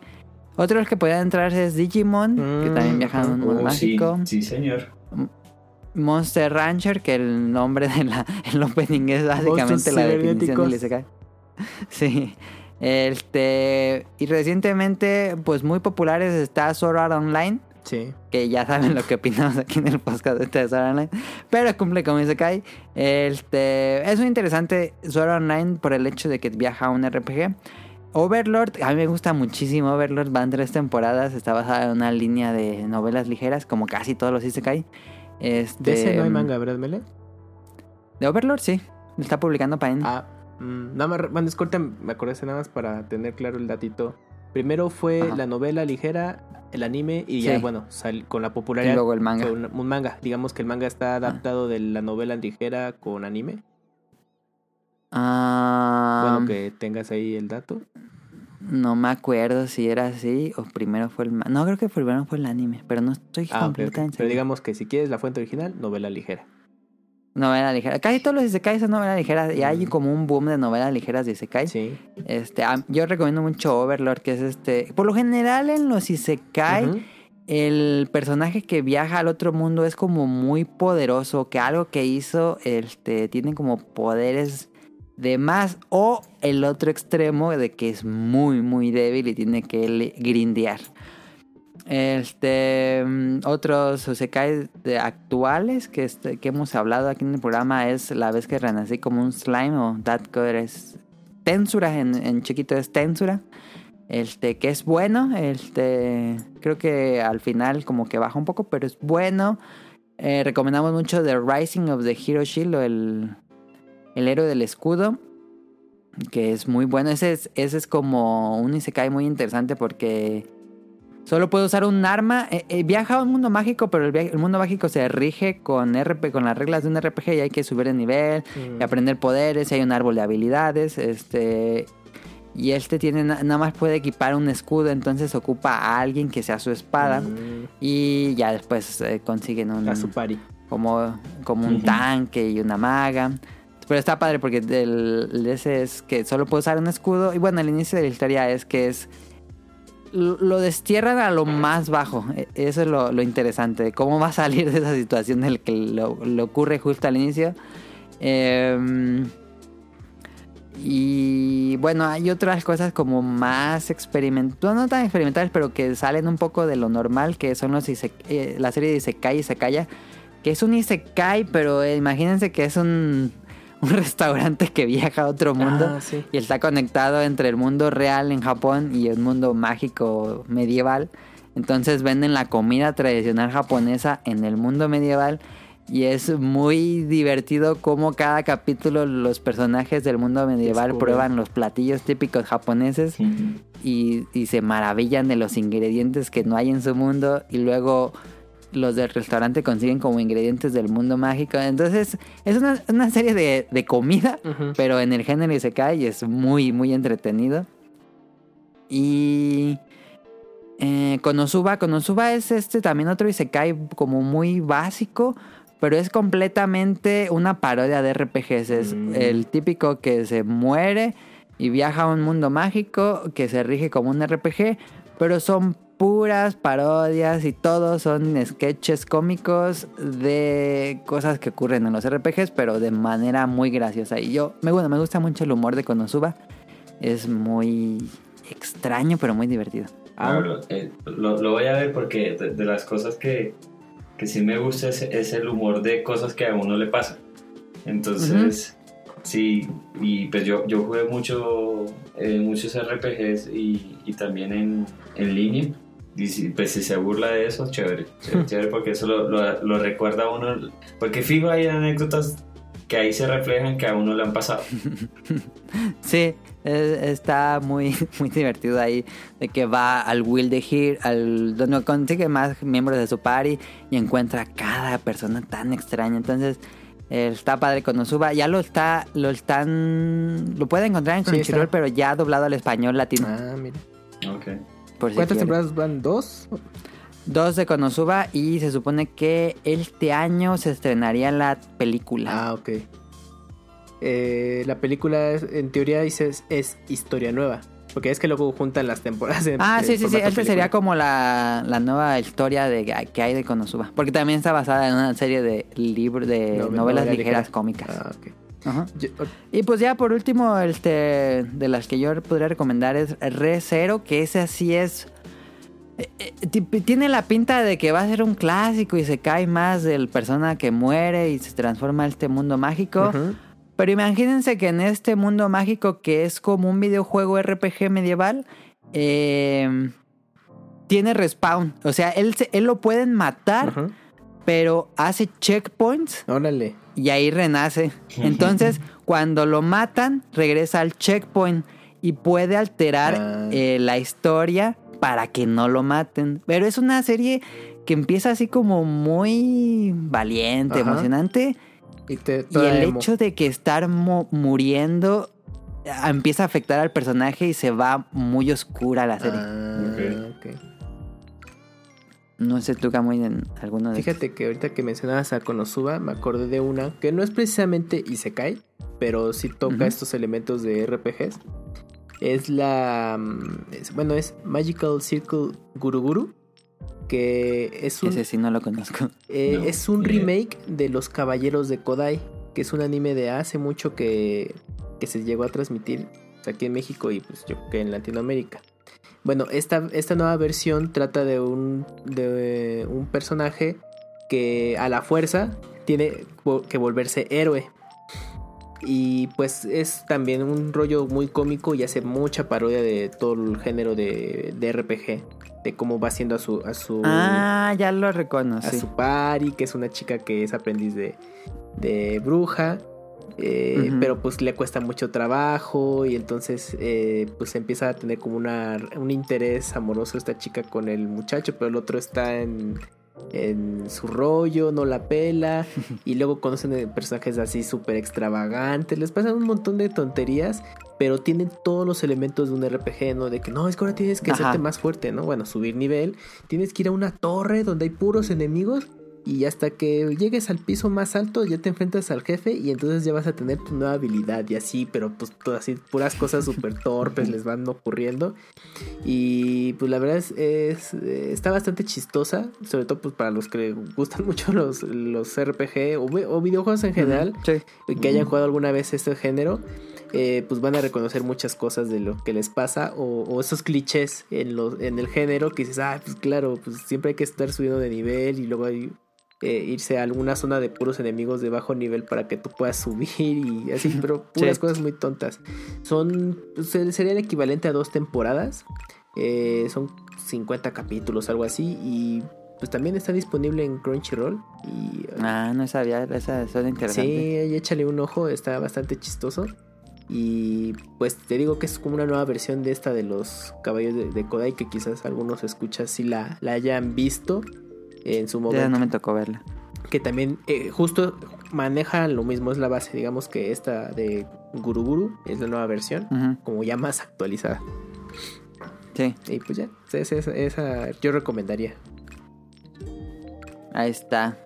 Pues si le gustan los RPGs, yo creo que que les podría llamar la atención a algunos de estos ah, eh, series porque pues como dice Kamui, los personajes lo tienen que grindear, subir de nivel, conseguir nuevos poderes, eh, conseguir loot, comprar armas, equipársela. En, Rise of the Hero o del, héroe del escudo mencionan las gachas, cosas así este de RPG. Entonces, como jugadores de RPG, creo que eh, nos gusta en general este tipo de, de series. Es que es fácil, es, es un género de fácil engancharse porque uno se, uno eh, ¿cómo se dice? Se relacionan con los personajes porque hacen cosas que uno ha hecho. Sí. Entonces, yo creo que ese es el, el, atractivo. Uno dice, ah, sí, pero yo he pasado por esa situación también. sí, sí, sí, sí. Sí, este. Curiosamente, casi ningún juego, ninguna serie de Sekai tiene videojuegos. Qué extraño. Ah, y como mención, bueno, es difícil, pero ahorita que pusiste el opening de Magic Knight ah, pues tuvo su, justo tuvo su videojuego eh, que, abarcaba las dos temporadas. ¿Sí? fue para Sega Saturn. Y pues el juego estaba bien. Eh, eh, digamos que el, tipo de historia y, el esquema de cómo estaba la serie eh, se quedaba bien. ¿Cómo era de Treasure, no? Ah, no me acuerdo. A ver, déjate, digo. Según yo era de... Bueno, el de Saturn, porque hubo más juegos.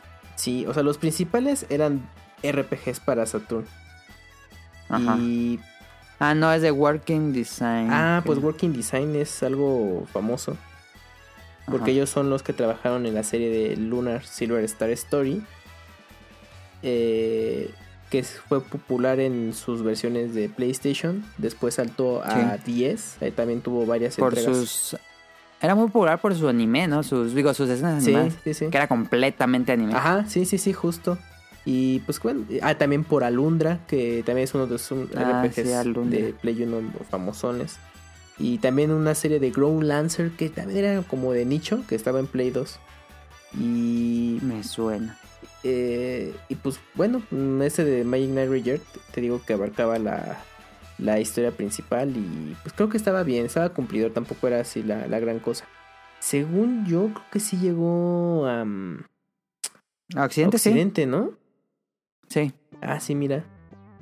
En los últimos juegos de Saturn, si no me equivoco. Pues sí se echó un rato, cuatro años de diferencia ¿eh? del lanzamiento japonés, pero sí, pues yo creo que es que justo para esas fechas creo que eh, Rayer te estaba pegando en, Estados Unidos. Y yo creo que dijeron, pues bueno, vamos a aprovechar el, el hype de esto. Y dijeron, ah, que hay juegos, pues tráetelos. Y pues ya. Pero sí lo distribuía directo a Sega porque tenían un deal de acuerdo, incluso en el manga hay ah, una referencia de, de mención de Sega y todo. Estaba chistoso como que hicieron sus, sus deals con la compañía y pues está el juego. Y pues bueno, ahí están si lo logran conseguir, RPGs. Pues ahí está. No, ya el tiempo a decirle eso. Toma dos, lo encuentras en el Mercado Libre así de, ah, llévenselo. Yo creo que van a estar muy caros los juegos de sí, guerreras mágicas. Sí, pues por la popularidad que tiene. Pero como Cruiset, Ahí está. Bueno, vámonos al subtema. Todavía hay un subtema. Este, vámonos al subtema y ahorita venimos.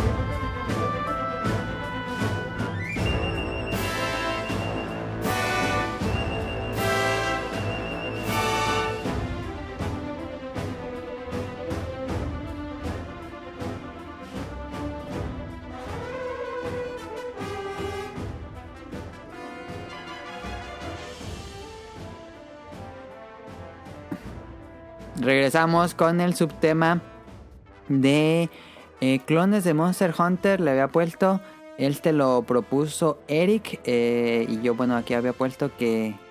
Bueno, según yo, igual soy fanboy, pero según yo, Monster Hunter creó el sub. El como subgénero del subgénero. El, dentro de los RPGs están los Action RPGs y dentro de los Action RPGs están juegos de cacería. Los juegos de cacería son estos juegos que según yo creo Monster Hunter donde hasta cuatro jugadores de manera competitiva derrotan a un enemigo grande em, para que al derrotarlo puedas obtener loot al azar y con ese loot al azar e ir modificando y mejorando tu personaje. Y pues es como una fórmula que ya varias compañías han estado haciendo en sus propios como versiones de Monster Hunter. Este, no sé si ya se le diga mm, Hunting Game. Creo que algunos ya le dicen Hunting Games. Este. Sí. pero bueno, este. Me imagino que ya los conocen. Sí, hemos hablado mucho en el podcast beta de los clones de Monster Hunter. Que podría ser ya su, propio subgénero. Pero, a ver, este. Que nos platique Eric de esto.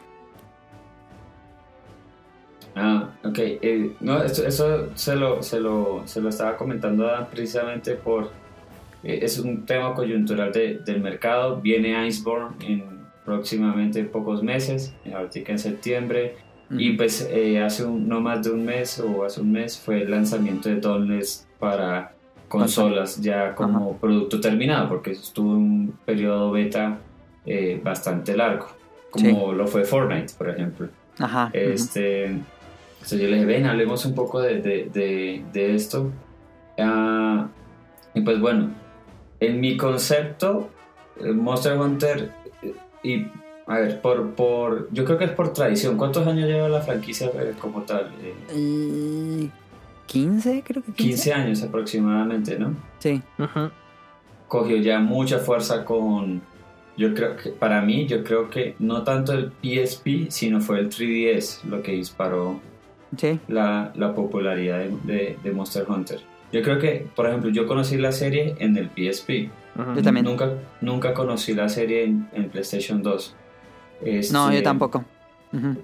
Y lo que finalmente pudo popularizar el tema y, y por ejemplo, pudo enganchar a, mis amigos eh, de, de, la época fue con el 3DS en Monster Hunter 3.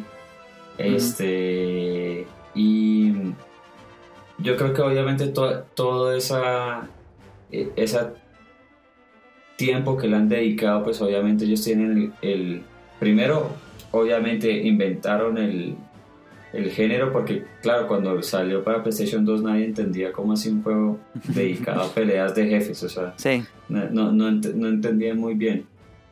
Eh, pero tienen tan perfeccionada la fórmula eh, que obviamente ¿Qué hizo? El mercado lo que empezó a decretar fueron cuáles eran las debilidades y sobre eso empezó a generar sus propias ofertas. Y de ahí pues que vemos estas franquicias que God Eater, que eh, Toykiden, eh, Soul Sacrifice, que, fue una propuesta bastante interesante. Eh, también está Freedom Wars en PS Vita. Ah, ese me faltó, cierto, Freedom Wars. Eh, y pues ahora Dauntless. Eh. Entonces, em, era para que repasáramos un poquito eh, e, estas propuestas. no sé, tú, Adam, por cuál quieras comenzar. yo la verdad es que mm, no sé si sea fanboy, pero como que soy, ¿cómo se dice? No sé, como que me da cosas siento que no me atrae jugar un clon de Monster Hunter que no sea Monster Hunter. Pero una vez me dieron el código de God Eater para reseñar. Y dije, bueno, vamos a probar así. A ver cómo son. Y. ¿Te la jugarlo. no me gustó. Ah, A mí no, no, me gusta. Lo jugué bastante, pero no me terminó de convencer. Era Tenía sus ideas interesantes como el hecho de que tu arma podía comer como parte del enemigo y sacar su propio loot y que se podía transformar en una metralleta. Este pero lo que me gusta de Monster Hunter es su combate así Monster Hunter domino como también el combate y es como no es tan veloz, pero es técnico y a la vez este muy ah, ¿cómo decirlo? Como que todo está en su lugar en el combate de Monster Hunter y con God Eater lo sentía muy suelto. Como si fuera casi un musou. Como que no tenía mucho control sobre mis movimientos. Em, y por eso mismo como que... Y bueno, el tema de que todo, todo es una, un mundo posapocalíptico. Todo es como Mad Max. Este, y no hay como variantes de escenarios. Lo rico de Monster Hunter luego, en parte es que vas a la, montaña nevada y vas al bosque de bambús y vas a la playa. Y en God Eater todos los escenarios eran ciudades destruidas. Este, sentía ahí como que... Sí, todo, como que no sentías progresión en la historia porque era lo mismo, otro escenario destruido y otro, una cueva destruida y un edificio destruido. Este, a mí no, personalmente no me gustó God Eater, pero sé que tiene muchísimos fans. God Eater es el que se ve animesco, ¿va?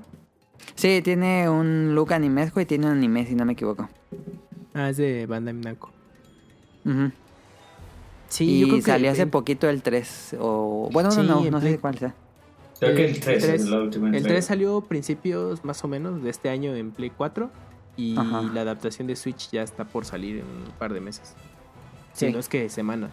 Pero sí, tienes razón porque, mira, en mi caso yo jugué Soul Sacrifice, ¿no? De este... Ay, el productor de Mega Man. Keiji Inafune. Keiji Inafune, ajá. La verdad, pues estaba interesante el concepto de, hacerlo como infernal, este tipo de, de juegos. Pero sí coincido contigo en el aspecto de que pues los escenarios, pues sí, son los mismos, ¿no?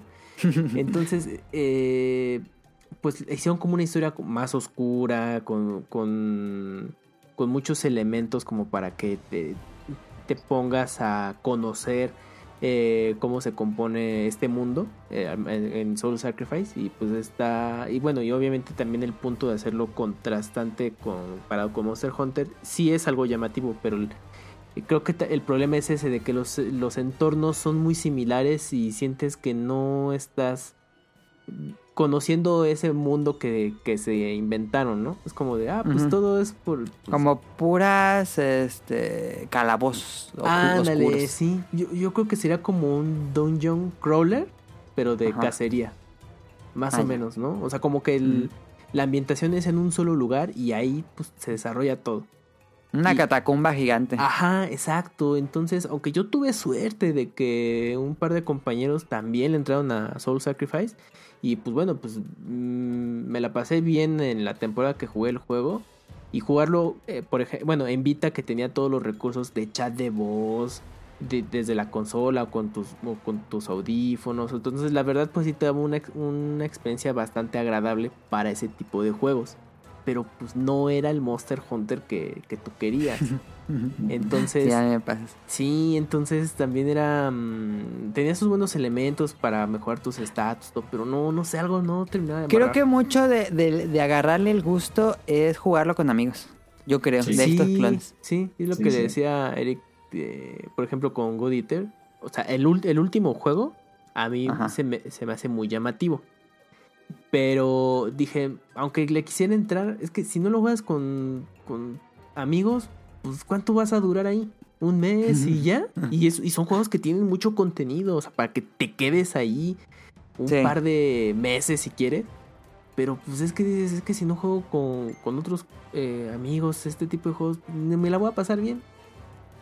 Y es que, y es bien raro, porque con Monster Hunter aunque no tengas un, una party de amigos con los que te reúnas cada noche y a estar de cacería, eh, tú puedes entrar a las salas y siempre, bueno, siempre va a haber gente, pero como que te echan la mano y o sea, la comunidad. Sí, hay, buena comunidad. Ajá, y por ejemplo, en esos juegos similares, pues a lo mejor sí hay, pero tardas mucho en encontrar una party, o nada más estás tú y otro güey, y es como que no, falta, falta que se complete, y en Monster Hunter no, siempre hay gente, siempre. Y bueno, en Dauntless creo que ahí ayuda mucho a que es free to play. Ah, eso también influye, sí. Sí, sí, eh, digamos que el, el tema de Dauntless es que, a ver, mm, eh, obviamente Monster Hunter es Monster Hunter, o sea, Monster Hunter es juego AAA con presupuesto AAA. Sí. Eh, entonces obviamente muchos de los acabados ya, ya, ya están perfeccionados, el combate viene muchos años de, de pulirse, eh, obviamente el diseño de los monstruos ha mejorado muchísimo eh, y demás. En dobles, eh, a ver, yo, yo propuse este tema con Adam pensándolo es en aquellas personas que no le han entrado al género, okay. que le entren. Ajá. Pueden, precisamente como le pasó a mi amigo, yo le estaba comentando por fuera de micrófonos a, a, a Camuy, eh, no, no pude enganchar a un amigo con Monster Hunter porque le parecía muy complejo. Y, lo, que, lo que decía sistema de combate, aunque es simple, es, difícil de, de, dominar o, o eh, cogerle maestría. Eh, entonces, a aquellos que, no conozcan el género y no les gustó, por ejemplo, Monster Hunter, Dauntless es una perfecta opción eh, en, el sentido, y ahora que lo pienso, si tú no compras ningún juego en PlayStation 4 consigues muchos juegos gratis. Sí. este, porque eh, es precisamente ese juego gratis de cacería. Ahora bien, es eh, para mí sigue el top sigue siendo Monster Hunter, pero Dauntless tiene algunos aspectos que, que, sí, que sí me gustaron y son los siguientes. Para la gente nueva, el, el hecho de que haya menos armas de pronto es un atractivo, porque no está con ese choque de, ah, tengo demasiadas opciones. Sí. Y no sé si estoy escogiendo la mejor opción. Al, al, ¿En Android cuántas hay? Hay seis. Hay, seis, hay, una espada que sería como la similar a la Longsword. Eh, hay unas dobles que pues, se parecen a las dobles de, Monster Hunter World. Hay un mazo o algo así. Hay un martillo que le metieron la, la, el Gunlance, por así decirlo, le metieron munición. Ah, ya. Eh, hay un hacha que sería el comparable de la Great Sword de, de, Monster Hunter. De Monster Hunter. Eh, hay una arma que se llama Warpike, que es como la... Ah, se me escapa ahora el nombre. El que tiene el bicho. Mm. Como el 15 del Glaive. como el 15 Glaive, ajá. Eh, y ya. Eso es. Ah, ¿no tiene armas de, sí, a distancia? Sí, hay un sexto, eh, esta es la sexta arma, que son unas pistolas dobles. Ah, ya. Pero parecen pistolas de piratas en el sentido en que no son armas de rango, sino que tú tienes que estar muy pegado al monstruo, en realidad, para, para, para que sea eficiente. Y las mecánicas, porque eh, esta arma tiene algo muy parecido en Monster Hunter y es el tema de la distancia óptima. Pero resulta que la distancia óptima es muy pegada. Entonces es prácticamente como si le estuvieras pegando escopetazos al, al monstruo. Esas son las seis armas. Entonces, en cierta medida, el beneficio de que sean tan poquitas, pues te permite enfocarte y y a mí personalmente me da crisis de identidad en Monster Hunter en el sentido en que eh, cojo un arma pero de repente me gusta la otra y así. Entonces nunca tengo las últimas armas porque estoy gastando los recursos haciendo en otras. Sí. Este, eso por un lado. Lo otro es el, el, sistema de por múltiple, obviamente como es, eh, eh, bueno, no es obviamente. su sistema de multiplayer es mucho más sencillo que en Monster Hunter World eh, es con el sistema de amigos de la PlayStation Network. Entonces, literalmente, si tú tienes amigos y están jugando online, eh, online es dos botones y listo, ya están dentro del, mismo hub. Sí. Em, em, visualmente, de pronto, y a mí personalmente no me gusta, pues el diseño Es muy como si Fortnite, ajá, exactamente. Es Fortnite, literalmente, es Fortnite de cacería. sí. Este, a mí personalmente no me gusta, pero bueno. Eh, eh ¿El diseño de monstruos cómo lo ves?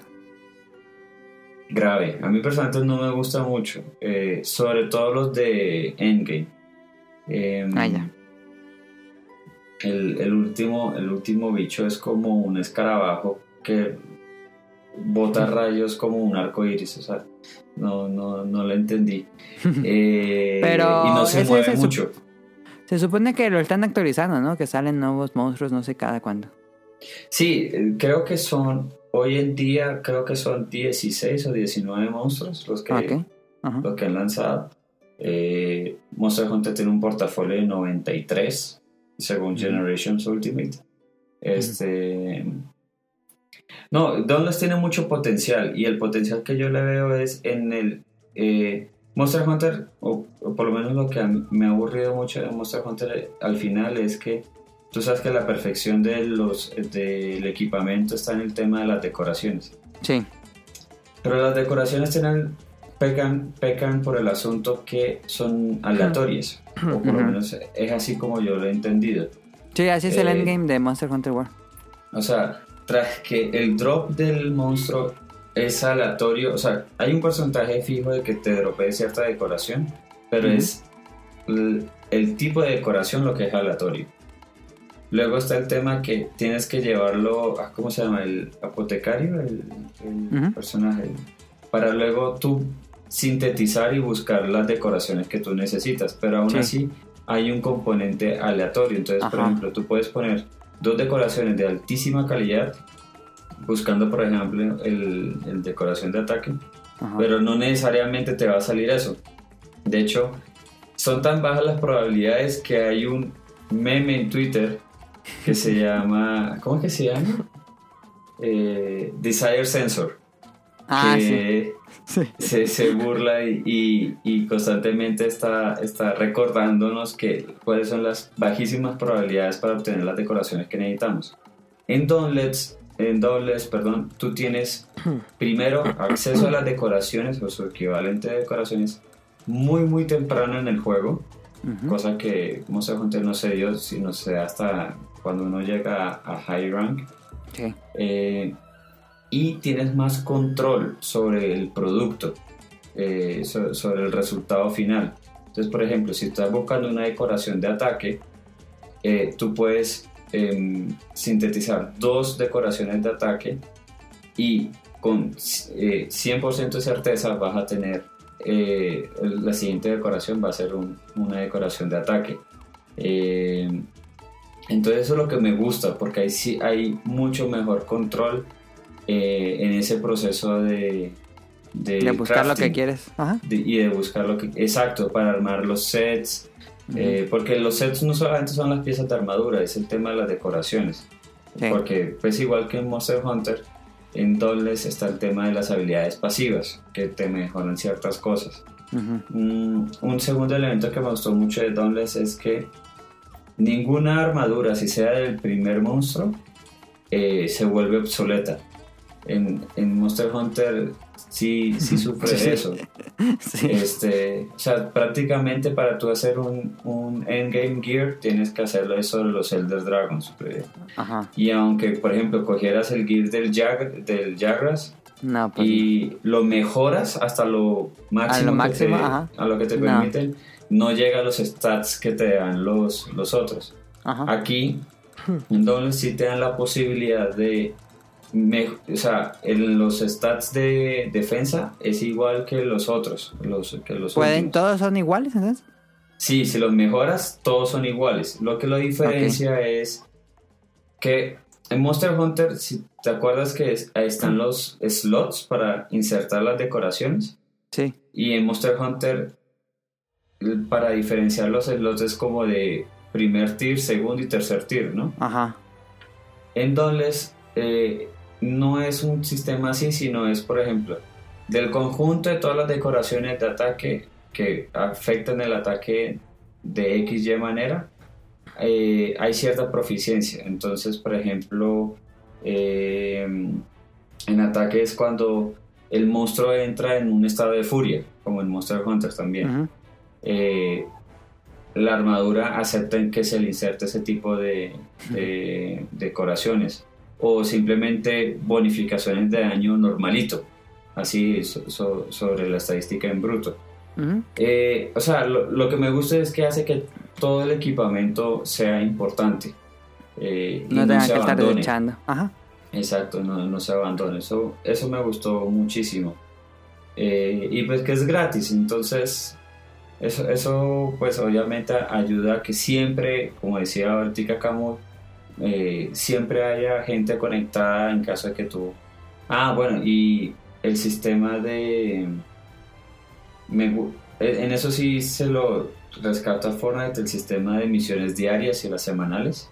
Ahí ahí también. Eh, ahí, ahí también. Cosa que Monster Hunter los dan, pero no sé, los, los premios no, no me parecen tan tan significativos. No, las podías hacer, pero realmente no tenías tantas cosas interesantes. Sí, entonces. No, para mí es una propuesta, para mí, o sea, es una propuesta muy buena, muy interesante. Los que no le han gustado más inténtenlo. Con o, o entrenle por ahí. Es gratis. Pero en combate, y, creo que para mí es la clave de este género, el combate sigue siendo Monster Hunter. Pero dirías que se acerca mucho o todavía tiene bastante ahí. No, todavía tiene mucho trecho. Eh, todavía tiene mucho trecho. Eh, así como tú lo decías de, las otras franquicias, el combate. Eh, tú sabes que en los juegos de pelea, cuando tú das un golpe y el golpe conecta, como que el cuadro se para. Ajá. Una milésima de segundo. Monster Hunter tiene eso, ¿no? Y Ajá, se siente como un juego de pelea, sí. Ajá, y también tiene como esos sonidos de, uy, conectó el golpe. Ajá. O sea, tiene unos efectos eh, especiales eh, muy, muy de, recompensa de auditivamente. Ajá. Mm. En Dobles eh, tiene eso, pero no, no, no, no es tan llama, no es tan atractivo. el, el, el, cuando uno golpea todavía se siente como muy flotante. Sí, o sea, sí, sí, es como si no le pegaras al aire todavía.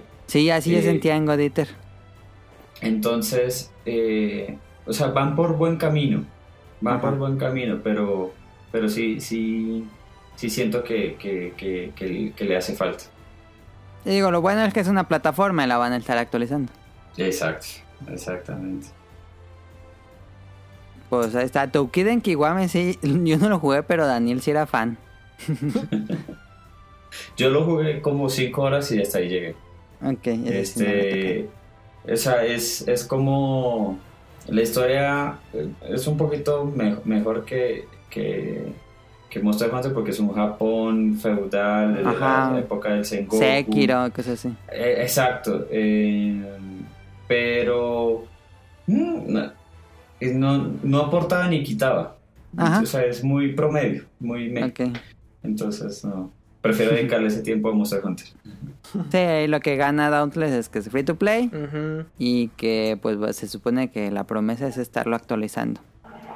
Que le fue bien en, Habían presumido que llevaban como 6 millones de descargas, algo así, que era bastante bien para un juego independiente. ¿Dauntless solo está en PC?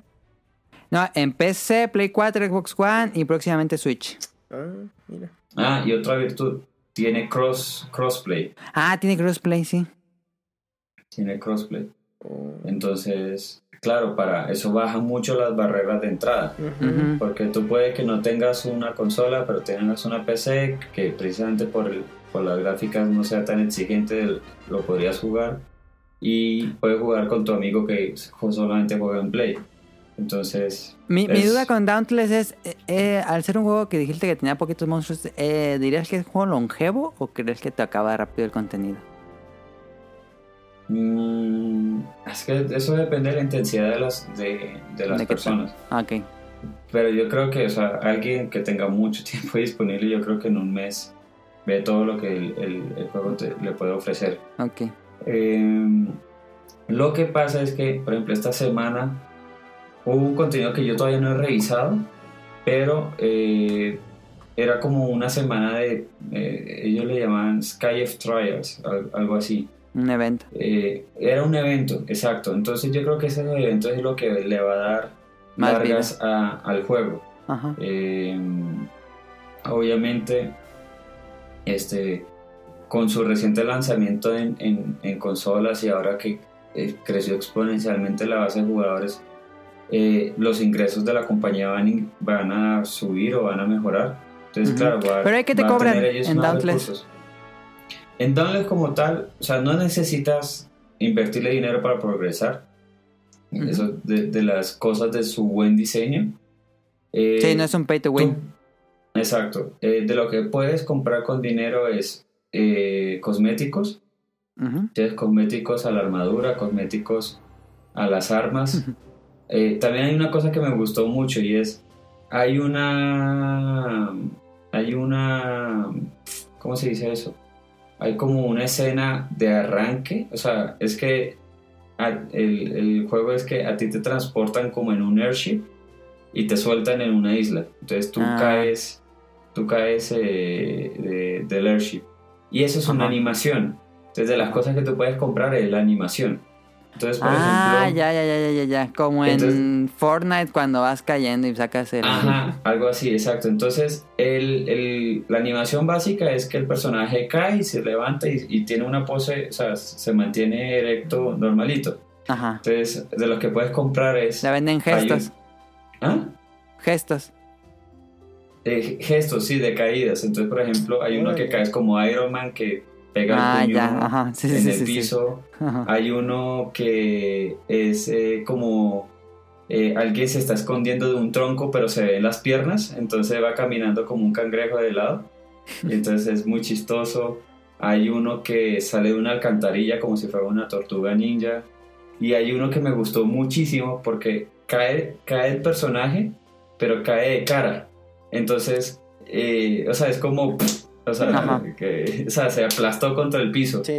Entonces es muy chistoso. Yo, yo solo, solamente se lo he visto a una persona en, en, las horas que llevo, que son más o menos como unas 20 horas en, en la semana.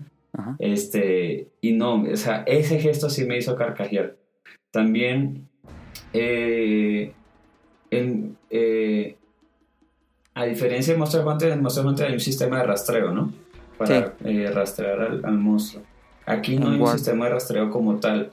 Entonces lo que hacen es que eh, los jugadores se dispersan por el mapa y tiran una bengala. Y ah, tú puedes ver la bengala. Entonces, entre los cosméticos está es cómo quieres que se estalle la bengala. Entonces, ah, que salga un unicornio, que salga un gato, o que salga el estandarte de tu clan, eh, cosas así. Y también eh, están las decoraciones. Entonces ahí hay un loot box, pero de decoraciones. Este, eh, en esas cosas que puedes gastar el, dinero. Ah, ya. Ah, está bien. Pues está Dauntless eh, recomendado. Nos había dicho, ahí si no me equivoco, Gustavo nos había dicho que habláramos de Dauntless hace unos programas. Entonces ahí está el tema de Dauntless. Este, yo personalmente se me ahorita difícil entrar a Dauntless porque pues ya en, poquito llega Iceborne, entonces probablemente lo deje abandonado a Dauntless cuando llegue este Iceborne, pero bueno. Habrá que ver si Iceborne cambia el meta, el endgame. Yo creo que va a cambiar el endgame. Vamos a ver con qué salen. Vamos, sí. Vamos, a ver con qué salen. Eh, pues ciertamente en la nueva maestría, el G-Rank, que ahora se llama Master Rank, pues eh, le va a dar otro otro alargue al, al, Engel. Sí, pues ahí está. Por supuesto hablaríamos aquí eh, de Monster Hunter Iceborne cuando salga. Me gustaría invitar a Eric ya cuando lo juguemos más a fondo para hablar del juego.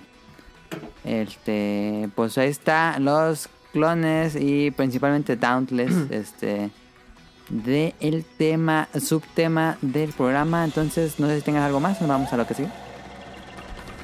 No, sigamos.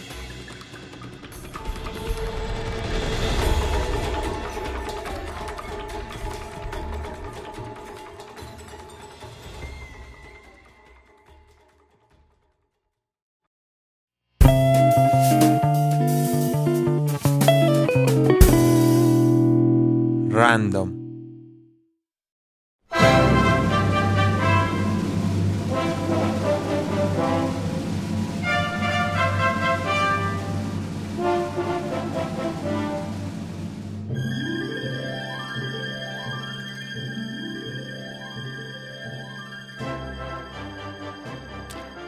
Este.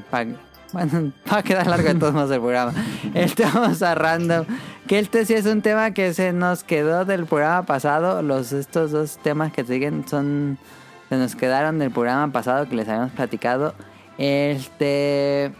Como en el pasado, 401 que ya son bastantes.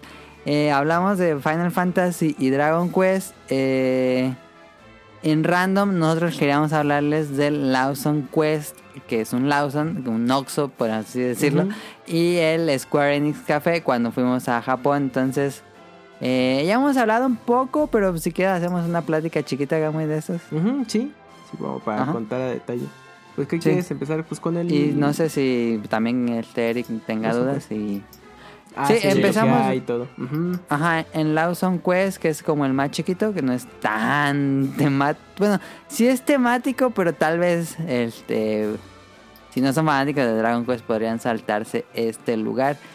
En los Lawson de entrada, ya los hemos dicho, es un Oxxo. A ver, tengo duda, Eric. ¿en, Colombia cómo se llaman estas tienditas? Acá las llamamos tiendas de conveniencia.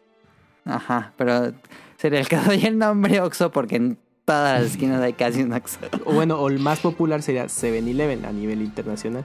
Ah, exactamente. aquí en Colombia, no, pues no, no tienen un, un, nombre así de tienda de conveniencia, le, llamamos, le, llamamos tienditas o tiendas de barrio. Okay. Eh, en las ciudades pequeñas, eh, distintas a Bogotá, no hay una franquicia. Okay. Ah, ok. Como tal. Entonces son literalmente las tiendas del, del dueño de la casa que De la casa, ajá, Este, en Bogotá sí hay, está Oxxo. Ah, ok. Eh, ah, ¿sí hay Oxxo? Sí hay Oxxo, sí, sí ah, hay Oxxo. no sabía. En Bogotá sí, sí hay Oxxo y pues últimamente eh, las, las supermercados grandes tienen lo que ellos llaman formatos express, que es ah, Ya. eso. Pero sí, aquí hay un Oxxo. Entonces cuando ustedes hacen sus chistes del Oxxo, yo los entiendo. ah, ok. ah, fíjate, no sabía que había... Oye, Habrá que ver en qué otros, en qué otros países de ah, Latinoamérica hay Oxxos. ¿Quién sabe? No sabía que había invasión del Oxxo también. Pues es que, bueno, tengo entendido que Oxxo pues, es una marca de Coca-Cola. Ajá, de Coca. Entonces, pues bueno, a lo mejor sí pegó para en México y Latinoamérica. Quizás en otras regiones exista la marca de, de Oxxo. Pero bueno, dejando de lado ese contexto cultural, este, los Lawson pues son como los Oxxos en Japón. Es mi favorita. En, en Japón hay Seven, hay Lawson, hay... Family Mart. Family Mart, exactamente. Este, y hay otro amarillo que no me acuerdo cómo se eh, llama. Hay, Pero bueno. hay otro que es Círculo K, que igual aquí en México Ajá. Este, hay, hay, sí, sí hay. Hay varias. Sí hay. Ajá. Eh, Kmart. O, eh, Kmart. Kmart también. Digamos, bueno, para los que quizás en Estados Unidos los ubican o todavía en México, que aquí lleguen o quizás otras zonas de Latinoamérica y más o menos para que tengan esa idea. Pero bueno, en Akihabara eh, hay un Lawson al lado del Mandarake. Este, y bueno, como Akihabara es este barrio de anime, manga, tecnología, videojuegos, este, eh, pusieron un Lawson que es temático de Dragon Quest y que ah, me encanta cuando entras y generalmente en estas tiendas se abre la puerta así automáticamente y suena el tren tan tan tan sí no no es el sonido de cuando entras a un a un por ejemplo te metes a una puerta y suena ah sí. Y tiene ese sonidito cuando entra. Y en este lugar venden artículos exclusivos de Dragon Quest que son playeras sombrillas eh, hieleras bueno para poner hielos hacer hielos eh, venden las galletas, compren las galletas. Si van a este lado, las galletas están tan sabrosas. Me arrepentí de no llevar más cajas. Y la caja de Metallica es esta que, si nos siguen en Twitter que hicimos la, rifa, es una es un slime de caja metálica ahí para que echen, se lo dan a su mamá y meta hilos. Em, Hay dos, ¿no? el, slime normal y el metal, slime. Plateado y azul. Sí. ¿No? ¿Algún otro artículo que te acuerdes? Ah, pues justo los que mencionas, ¿eh? Porque... Pero ¿es así un corner? ¿O nada más Una... No, no es toda la tienda. Sí, no, es eh, son repisitas que tienen todos sus artículos de, temáticos de la serie. También te venden las tarjetas para los códigos descargables de los juegos. Ah, sí. Y cuando hay... Esa vez que fuimos vendían playeras de Dragon Quest Builders 2. Ah, sí, también. Sí, porque estaba por estrenarse ahí en Japón el juego. Ajá. Sí. Y también venden los videojuegos. Y cuando hay eh, un lanzamiento, pero sobre todo cuando son los títulos importantes. Grandes. Eh, sí, bueno, sí le dan como más adorno a, la tienda. Ah, porque te vende el piso, ¿no? Tiene flechas justamente para que el paso de la gente son temáticas del juego. Y también tienen, de pronto colgan cositas de también alusivas de, Dragon, Quest. Pero sí. Y cuando pagas, ¿también que suena? Ay, no me creo que suena. Tiene un efecto de... Bueno, es que tiene los efectos de sonido del juego. Entonces... Y... Ajá, y dentro del, como el, la música del, bueno, por general en estas tiendas como hay una música muy tranquila como de piano, Ajá. pero la música de esta tienda pues es el soundtrack de Dragon Quest.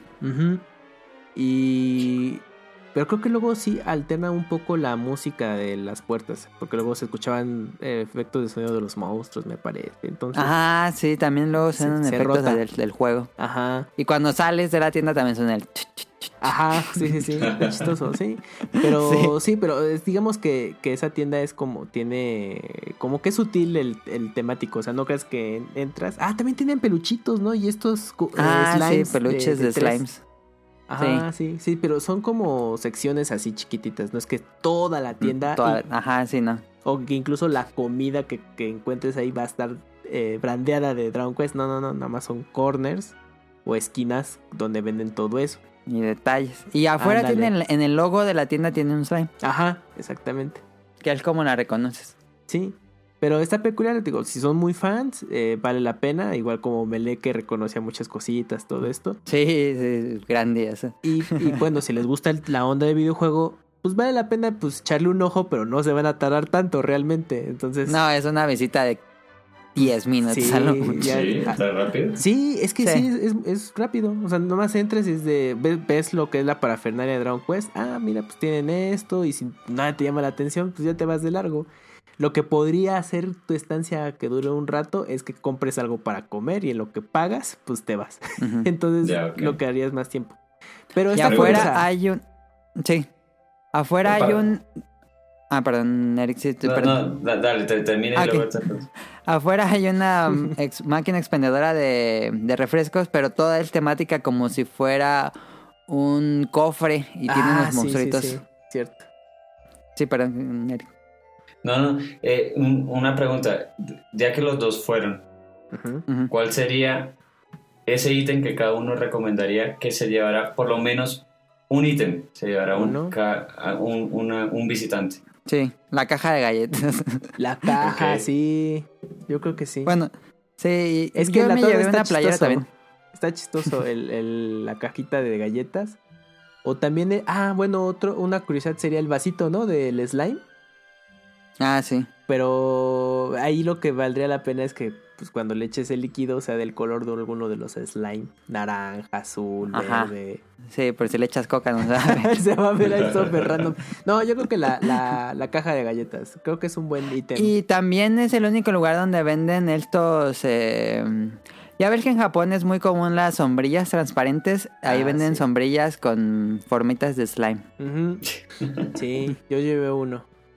¿Tú también no me le? ¿O no te llevaste No, yo no me llevé uno. Ah, ya. Yo llevé playera, caja de galletas. Tú te llevaste un Metal Slime. Ah, y, unos imanes para el refri. Ah, así que no tenías idea bien de qué eran, ¿no? Que luego ya investigaste y eran imanes. Ah, sí, y también me llevé un... Era un... Según yo era un gachapón de... De un slime en como jabón, pero en realidad era estas sales de baño que le echas una tina. bueno, y, es una... y como teníamos tina en el departamento, se lo eché. Y me di ah, cuenta de cuando me estaba bañando que salió así flotando una figurita de un slime. Venía dentro del jabón. Sí. ah, mira, entonces sí fue buen artículo de colección. Dije, uh, cuando lo compré dije, ah, sales de baño. Y dije, pues lo voy a echar y se va a derretir mi slime. Pero dije, pues ya lo compré. Y ahí sale la sorpresita de que trae adentro un slime de plástico. Ah, ya. Ah, mira. No nos sabía. pues ahí está el Lawson Quest, así le decimos, está en Akihabara. Y el Square Enix Café, ese también está en Akihabara, si no me equivoco. Qué envidia, qué envidia. Eh, por el Yodobashi Camera, famoso. Ah, exactamente, está al lado del Yodobashi. Pues ese de... Te dejo a ti el micrófono, Tommy. Va.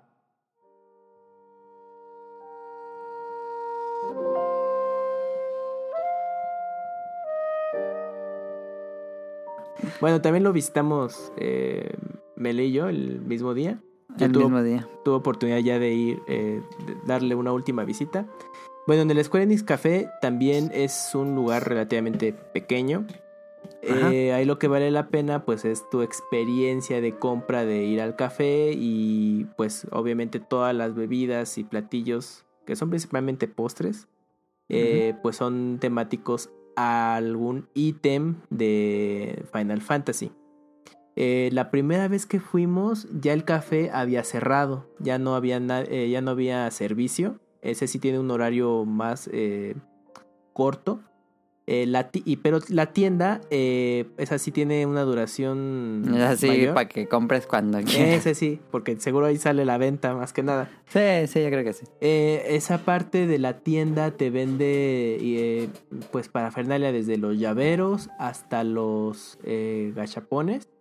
Me tocó ver que una japonesa le, metió como mil yenes de puro gachapón porque estaban vendiendo unas figuras temáticas de Final Fantasy exclusivas solamente para esas maquinitas. La maquinita. Entonces yo creo que estaba haciendo de su colección. Pero sí, cañón, ¿eh? La verdad es que sí, llegó, llegó a la, hacia la, a la caja, cámbiame esto para monedas, vámonos y echarlo todo ahí.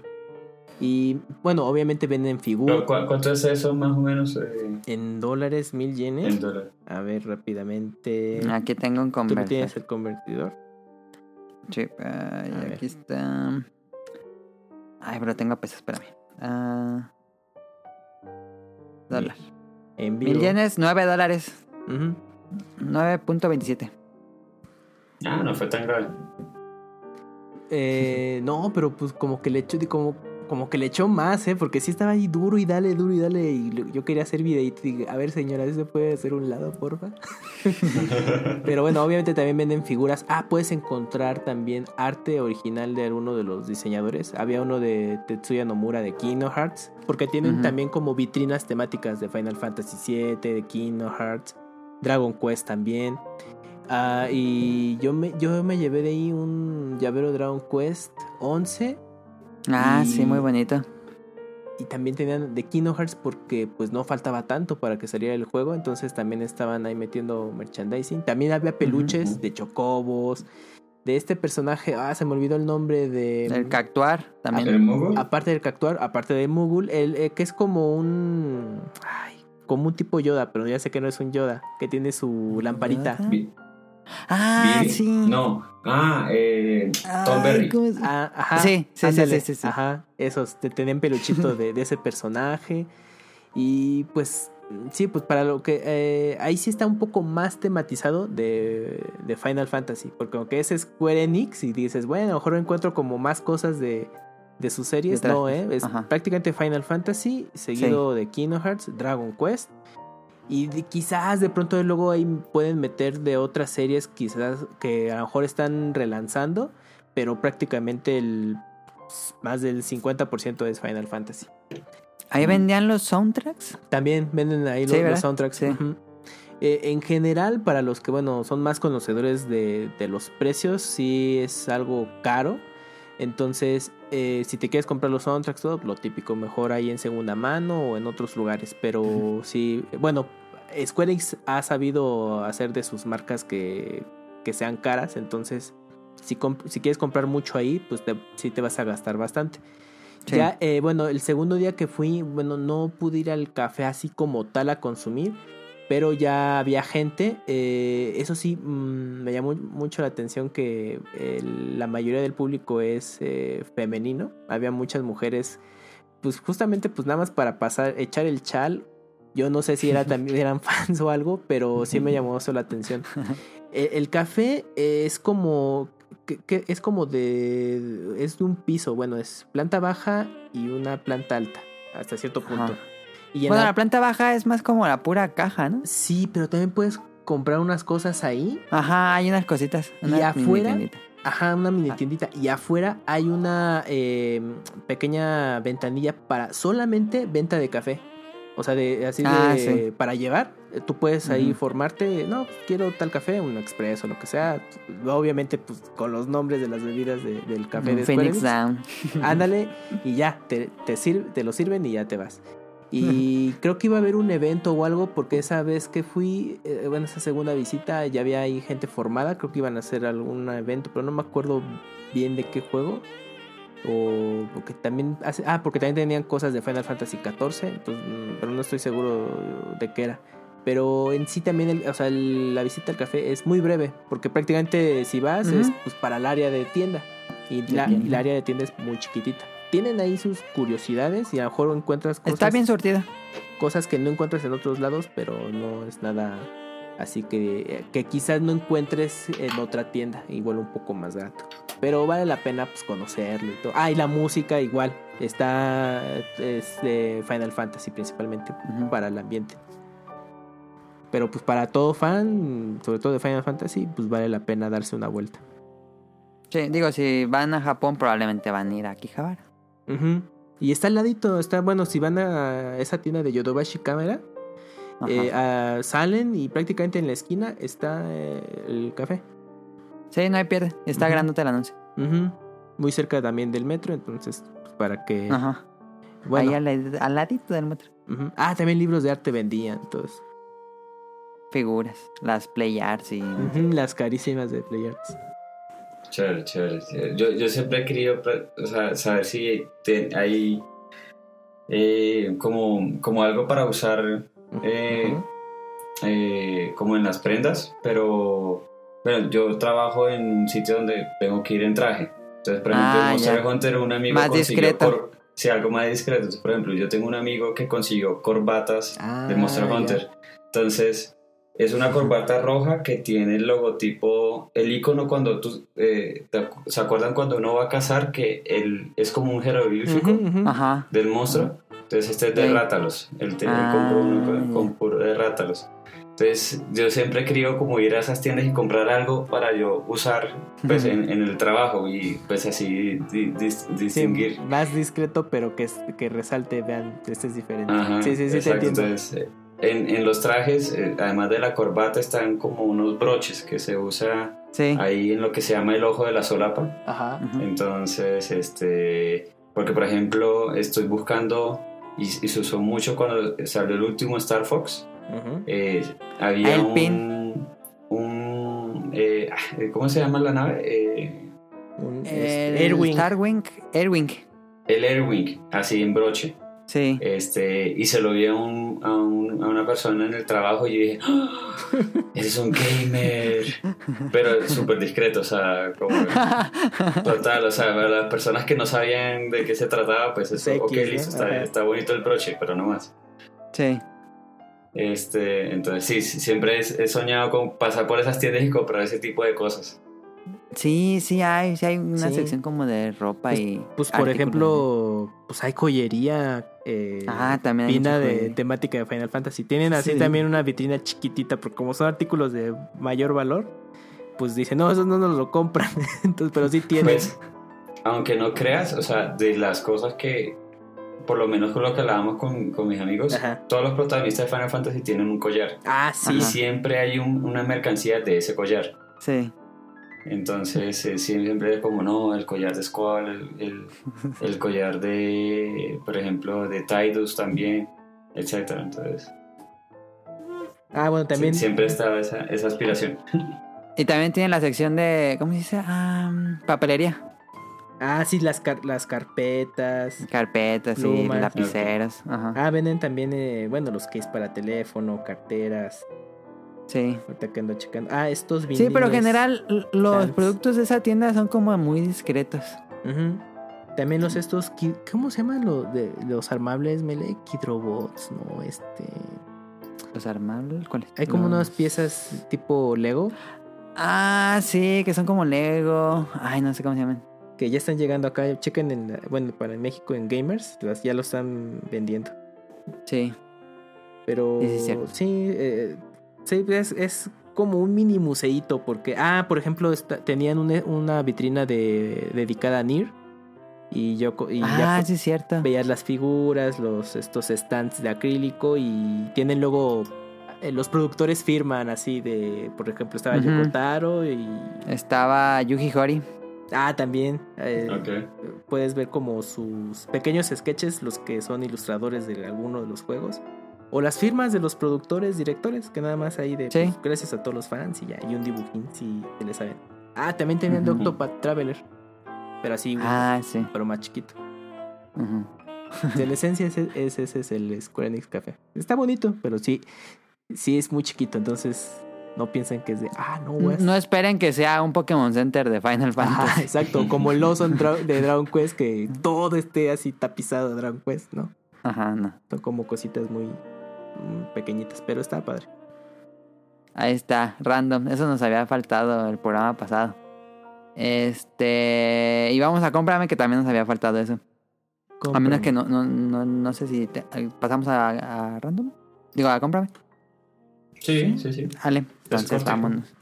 A cómprame este.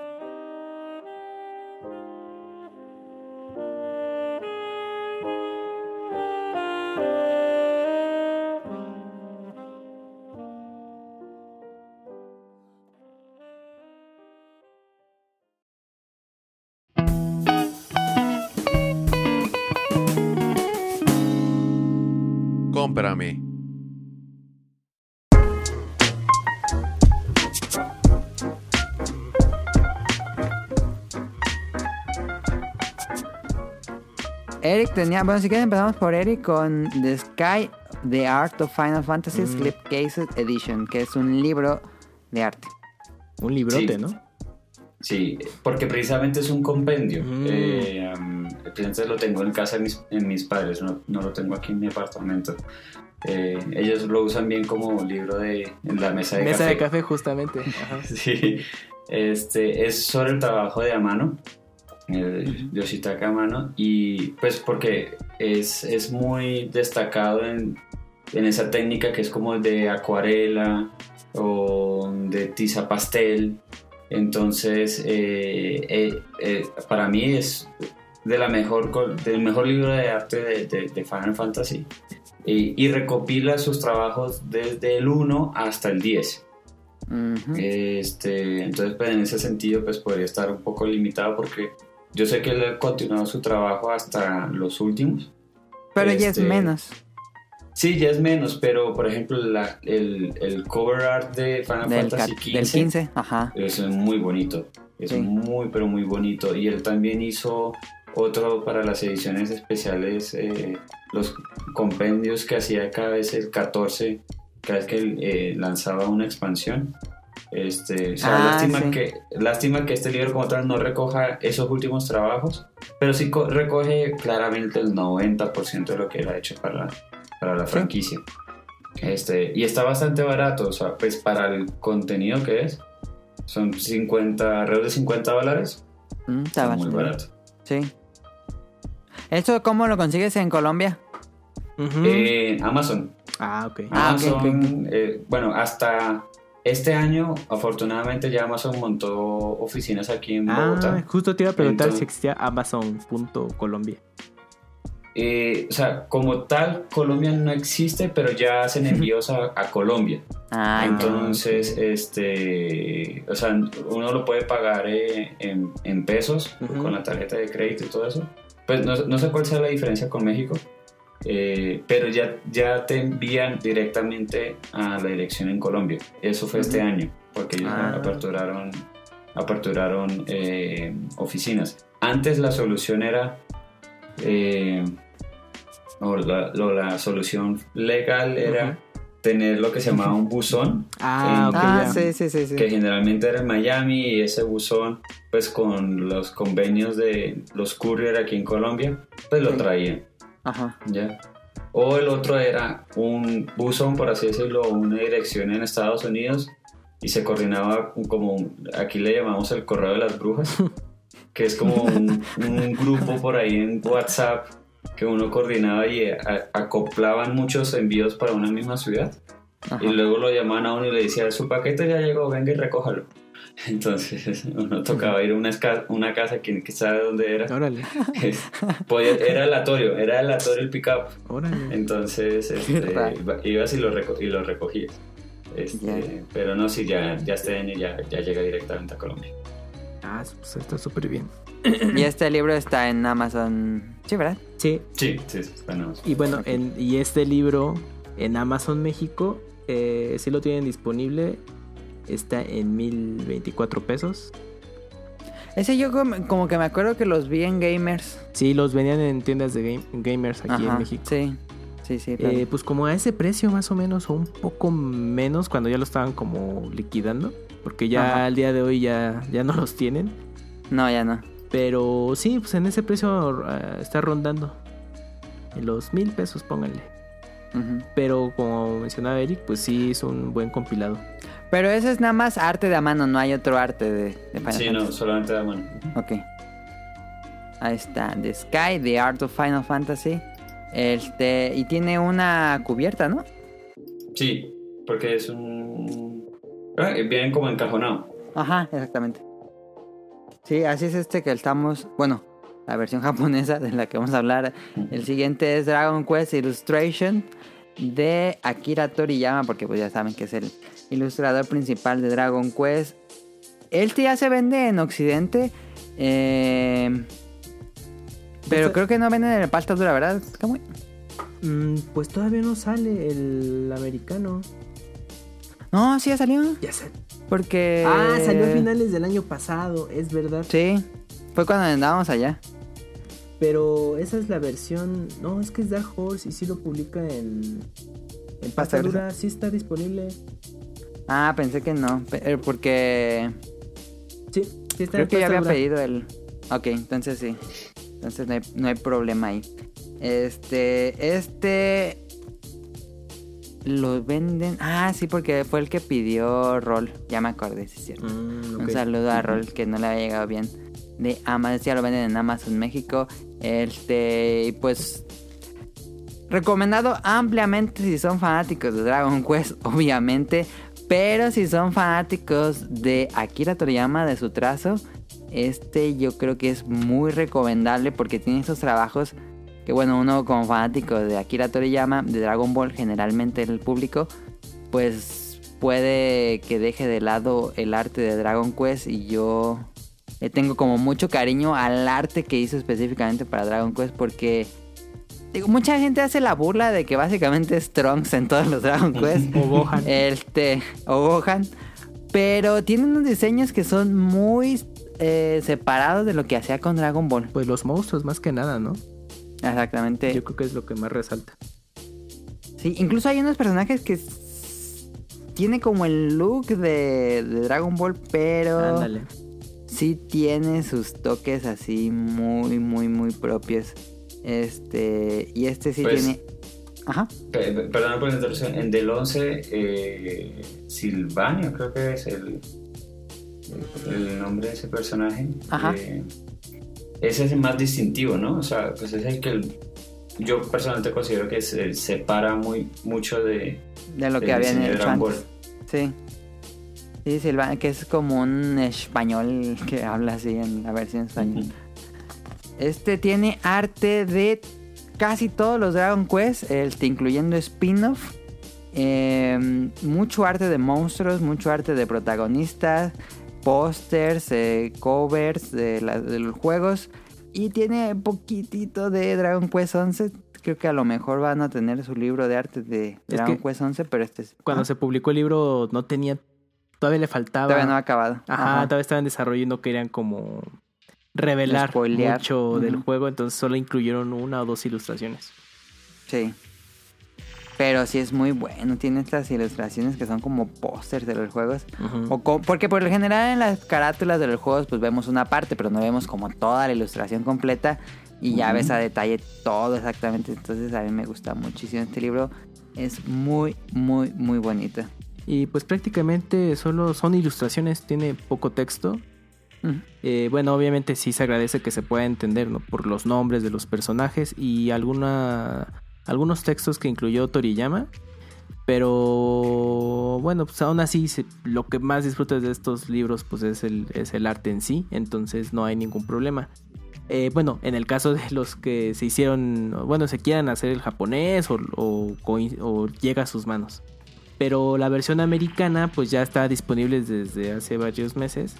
Y pues es un buen artículo de colección. Ya como decía Mele, pues ah, también puedes ver cómo es la evolución del trazo de Toriyama, pero aplicado en Dragon Quest. Entonces también es un buen viaje de, ah, mira, pues cómo empezó y pues obviamente tienes eh, la relación con Dragon Ball.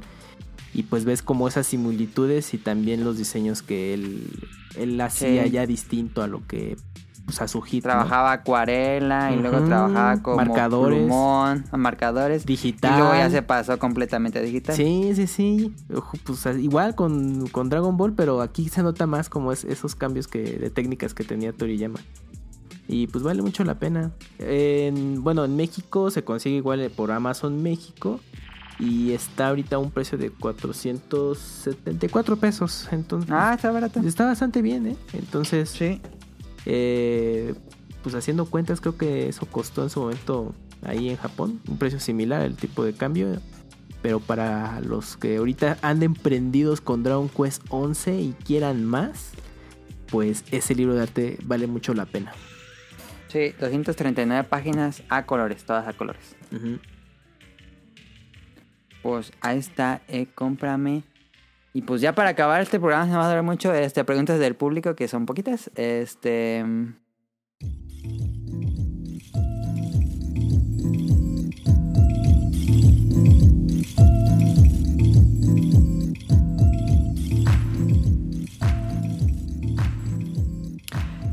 Andrew Lessing nos dice, me agrada más los... Bueno, en respecto al tema que, le, que puse en Twitter, que íbamos a hablar de RPGs, nos dice, me agrada más los tradicionales por turnos. ¿A ustedes cuál prefieren? ¿Acción? ¿Turnos?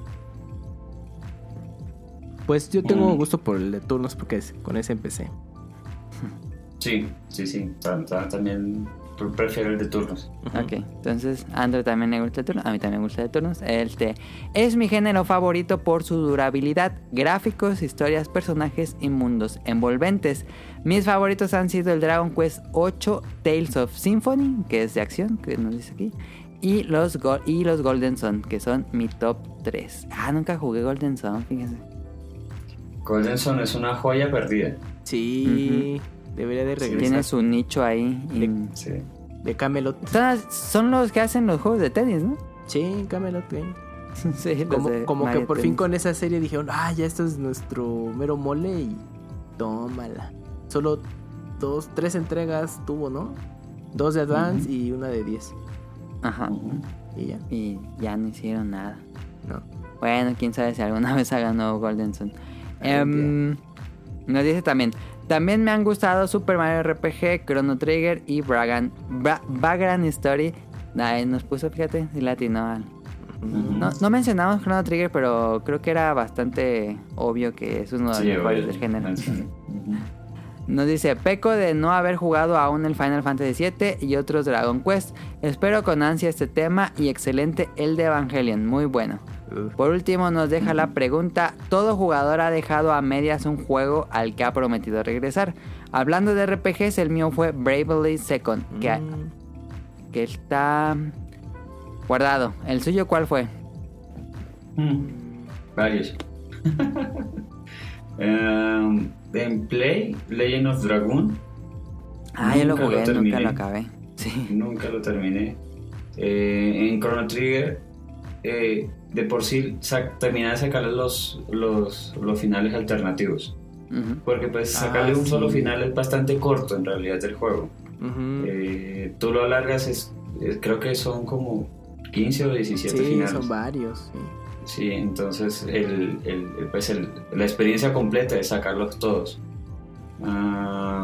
y de los más recientes, uh, creo que eh, Valkyria Chronicles. Nunca he podido terminar ninguno, entonces creo que esa es una, una franquicia que, que, ha sido buena, pero que nunca le he terminado de darle la oportunidad de conocerla a fondo.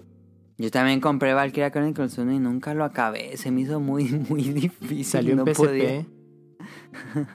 sí, Valkyria Chronicles tiene, tiene dos entregas.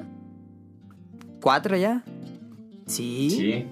Ah, yo me quedé creo que en los tres porque era el primero de Play, Play 1 que luego fue en PSP. Luego... No, el primero fue el de Play 3. Ah, perdón, yo lo estaba confundiendo con Valkyria Profile. Profile, Cierto, Valkyria Profile, el de Sega. Ajá. Pero sí, hace ah, también de Valkyria Profile está bueno. Todo el tema de del Ragnarok y cultura nórdica aplicada en RPG Me gusta mucho el logo. de 50.000 puntos de daño.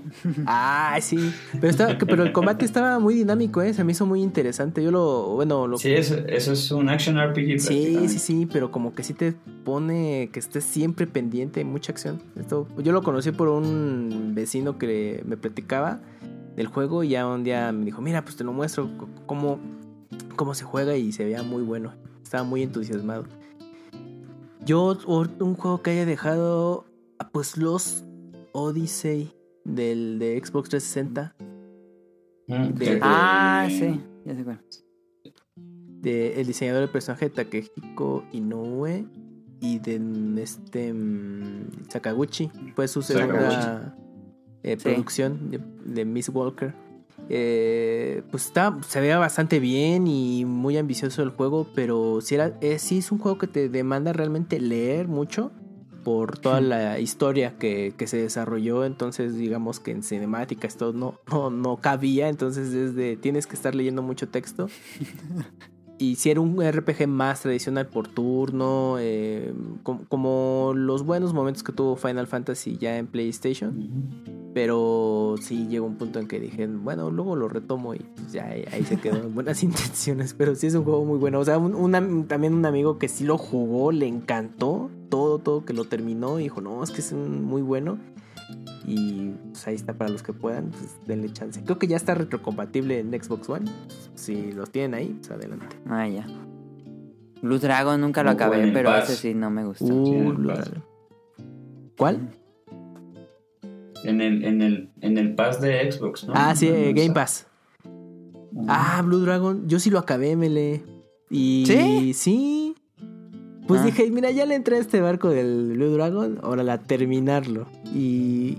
Híjole, yo creo que le faltó como dos años de desarrollo para que se viera mucho mejor y mejoraron varias cosas. Sí, no me gustaban sus Sentí que era muy básico en casi todo. No, y aparte los, los escenarios muy, muy vacíos. O sea, sí. como que sí, sí era un, RPG que tenía como que quería mucho hacer potencial. Dragon Quest.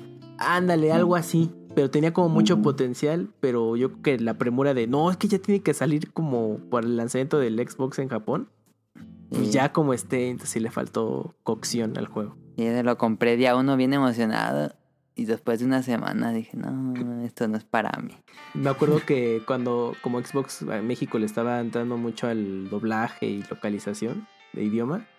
¿Eso estaba en español? Eh, es, bueno, habían como, como que la intención es que tuviera doblaje en español mm. eh, latino. Pero como que dijeron, ay no, y si no pega, ¿para qué le metemos tanto varo?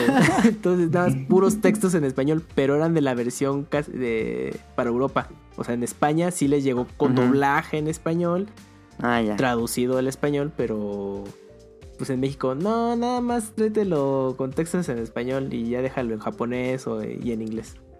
Ay, creo que sí, sí se podía escuchar el audio en castellano, pero ya lo dejé en japonés.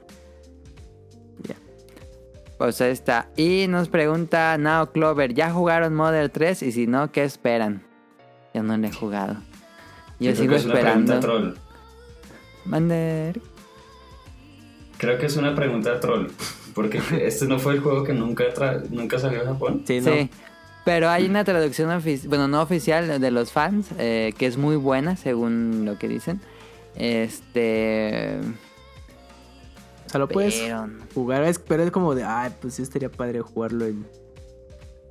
En oficial. En oficial, pues sí. Ajá, en una consola. Tenía que como emularlo y meterlo a no sé dónde. Pero sí le tengo muchas ganas, muchas, muchas ganas. Tengo Modern 3. Este... A ver si un día no me desespero y ya lo bajo el room. Ándale, sí, ya el room. sí, tengo que jugarlo. Es uno de los juegos que yo tengo que jugar así de por vida. Em, nos dice por último Apolo, buenas tardes a todos, bueno ya buenas noches. Saludos desde Chihuahua, saludos hasta Chihuahua, para preguntarles si han jugado Tales of Vesperia. No, pero sí, sí me han hablado muy bien, sobre todo el, remake. Sí, digamos que es como la el equivalente a Sinfonia de lo que fue en GameCube, ahora es en esta generación de 360 Xbox. Xbox 60 y Play 3. Pero no sé si el remaster tuvo un lanzamiento.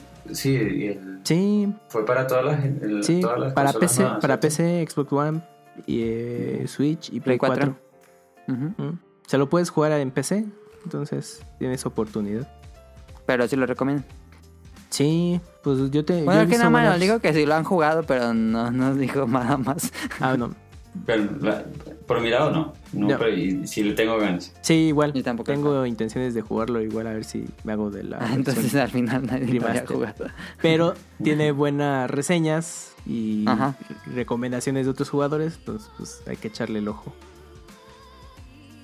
Y pedirle recomendación de RPGs para Switch. Octopath Traveler. Oh. Yo recomendaría. Yo todo. Ok. Yo todos los Final Fantasy que han salido. Ándale. Ah, también. Ya los tienes para llevar. ¿Qué otro? Claro, mucho, mucho más eh, Yo recomiendo uno indie. Ah, ¿cuál? que sí, si entra en, RPG. Es Moonlighter. Eh, sí, sí, Moonlighter. Es este RPG donde tú eres el, como podríamos decir, el NPC, que es la tiendita. Entonces tienes que ir al bosque ah, a matar monstruos y luego se resurte tu tiendita y van los aventureros y te compran. También los de Is están en, Switch también. Is 8, ah, la crimosa. Eh, también está Code of Princess EX, que originalmente salió en 3DS. En 3DS. Y aquí la versión. Es acción. Es un action RPG. Eh, Salió The, the, the War Ends with, with You, ¿no? Ah, sí, The War Ends with You. Eh, la versión de móviles, pues pero ahora en Switch. Um, Salió Undertale. Sí, justo te iba a preguntar si Undertale. Si era Undertale es muy bueno. Este. Creo que ya tenía las expectativas muy altas, pero en general es un muy buen juego. Em, Monster Hunter. Como Airborne. Monster Hunter, bueno, ya en Action RPG. Bueno, sí. está Monster Hunter Generations Ultimate. Ultimate. ¿Sí se llama así? Sí. sí. Em, Diablo. Ah, sí, la versión de Switch también ya salió ese punto. Dragon's Dogma. También, Dragon también ya Dragon's Dogma. Skyrim, si quieres jugarlo en versión de Switch. o la versión de The Witcher 3 hiper rebajada, pero pues funciona el juego.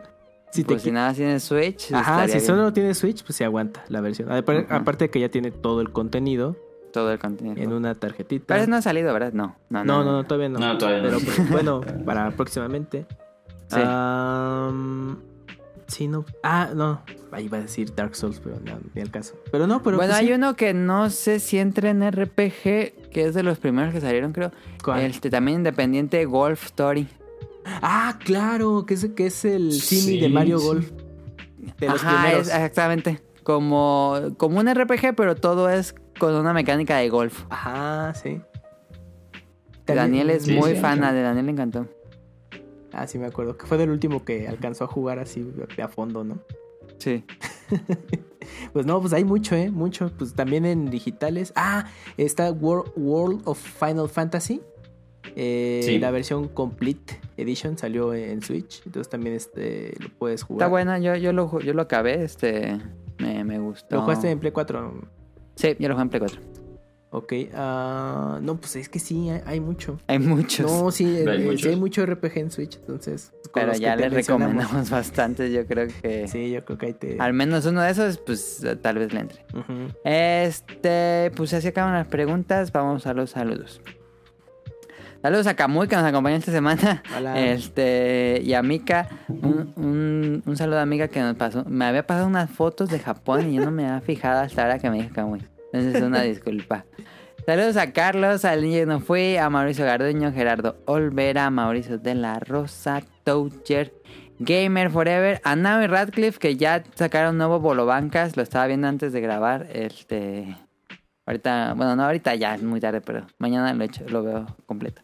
Este, Andrew Lessing, Marco Bolaños, Turbo John, Josué Sigala, Eric Muñetón, que nos acompañó esta semana, le agradecemos. Este, Wilmo Hood, de Festomar, de Dancer, Axel, Yes Sandoval, Vente Madreo, Gerardo Hernández, Oscar Guerrero, a Apolo que nos escribió, Aldo Ren, Gustavo Álvarez, a Carlos McFly y al equipo de Hobbies and Zombies. Y ahora sí, amigos, ya acabamos esto, acabamos tarde. Pensé que va a ser menos largo. Bueno, pero, pues menos que el de RPG. Sí. Estuvo, estuvo padre. Este. En, un, una décima parte de un RPG, apenas. ah, sí. Sí. Sí, apenas van saliendo del primer pueblo.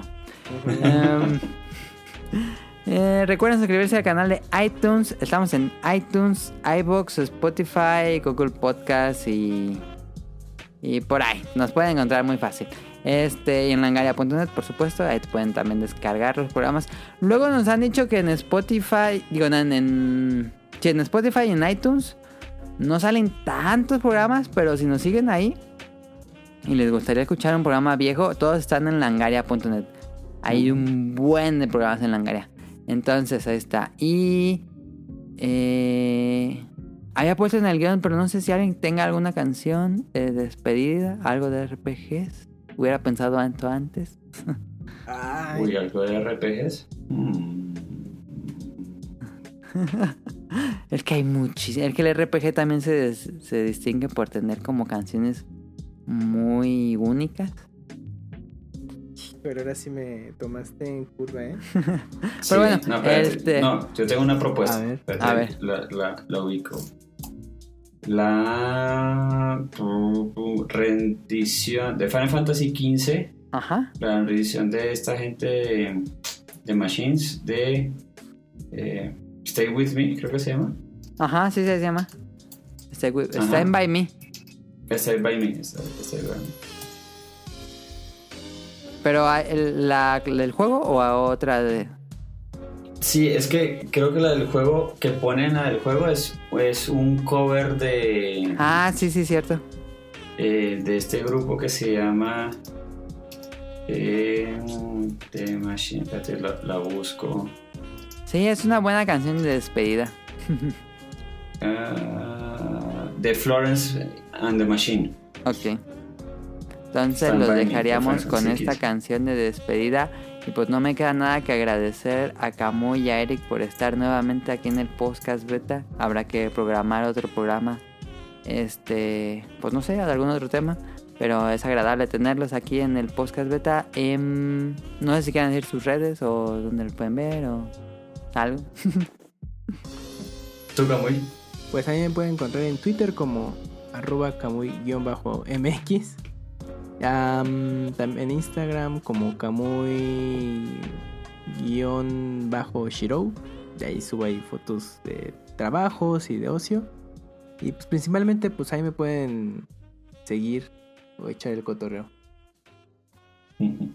Eh, a mí me encuentran en arroba eric con 6 con K Muneton en Twitter. Eh, yo más que todo retuiteo, no, no, es que cree, no es que cree contenido ni nada, yo retuiteo. Retuiteo muchas cosas de, más que todo de noticias financieras o, o noticias internacionales este, y algo de gestión de riesgo, pues por, por, lo que hace mi esposa. Este, y pues bueno, hoy estuve feliz porque estaba escribiendo que hoy 13 de julio Colombia gana su primer Grand Slam. Es una ah, victoria Sí, eh, Juan Sebastián Cabal y Robert Farah ganaron la final de Wimbledon en dobles masculinos. Ah, no sabía. Este, eh, entonces, claro, eso es un hito para el deporte colombiano y latinoamericano porque en la historia no habíamos tenido un título de Grand Slam. Ajá. Entonces, este, hoy, hoy estuvimos pegados con mi esposa en, en Twitter por eso. ¿Duda ven el ciclismo, el Tour de France? Sí, sí, sí, sí lo vemos. Este, Nairo no ha arrancado muy bien, pero bueno, todavía está, está temprana la, la, carrera. La, carrera, entonces eh, todavía hay, hay chance, todavía hay chance. Sí. Pues ahí está, Fuerza Colombia ahí con Nairo y el equipo Movistar. Este, pues así, nos despedimos, muchísimas gracias y una disculpa aquí, ya otra desvelada más del podcast. Nos vemos. Gracias. Nos vemos. Bye bye. Chao a todos.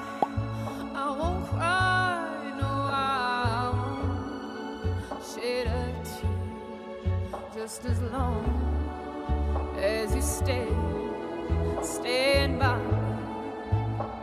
And darling,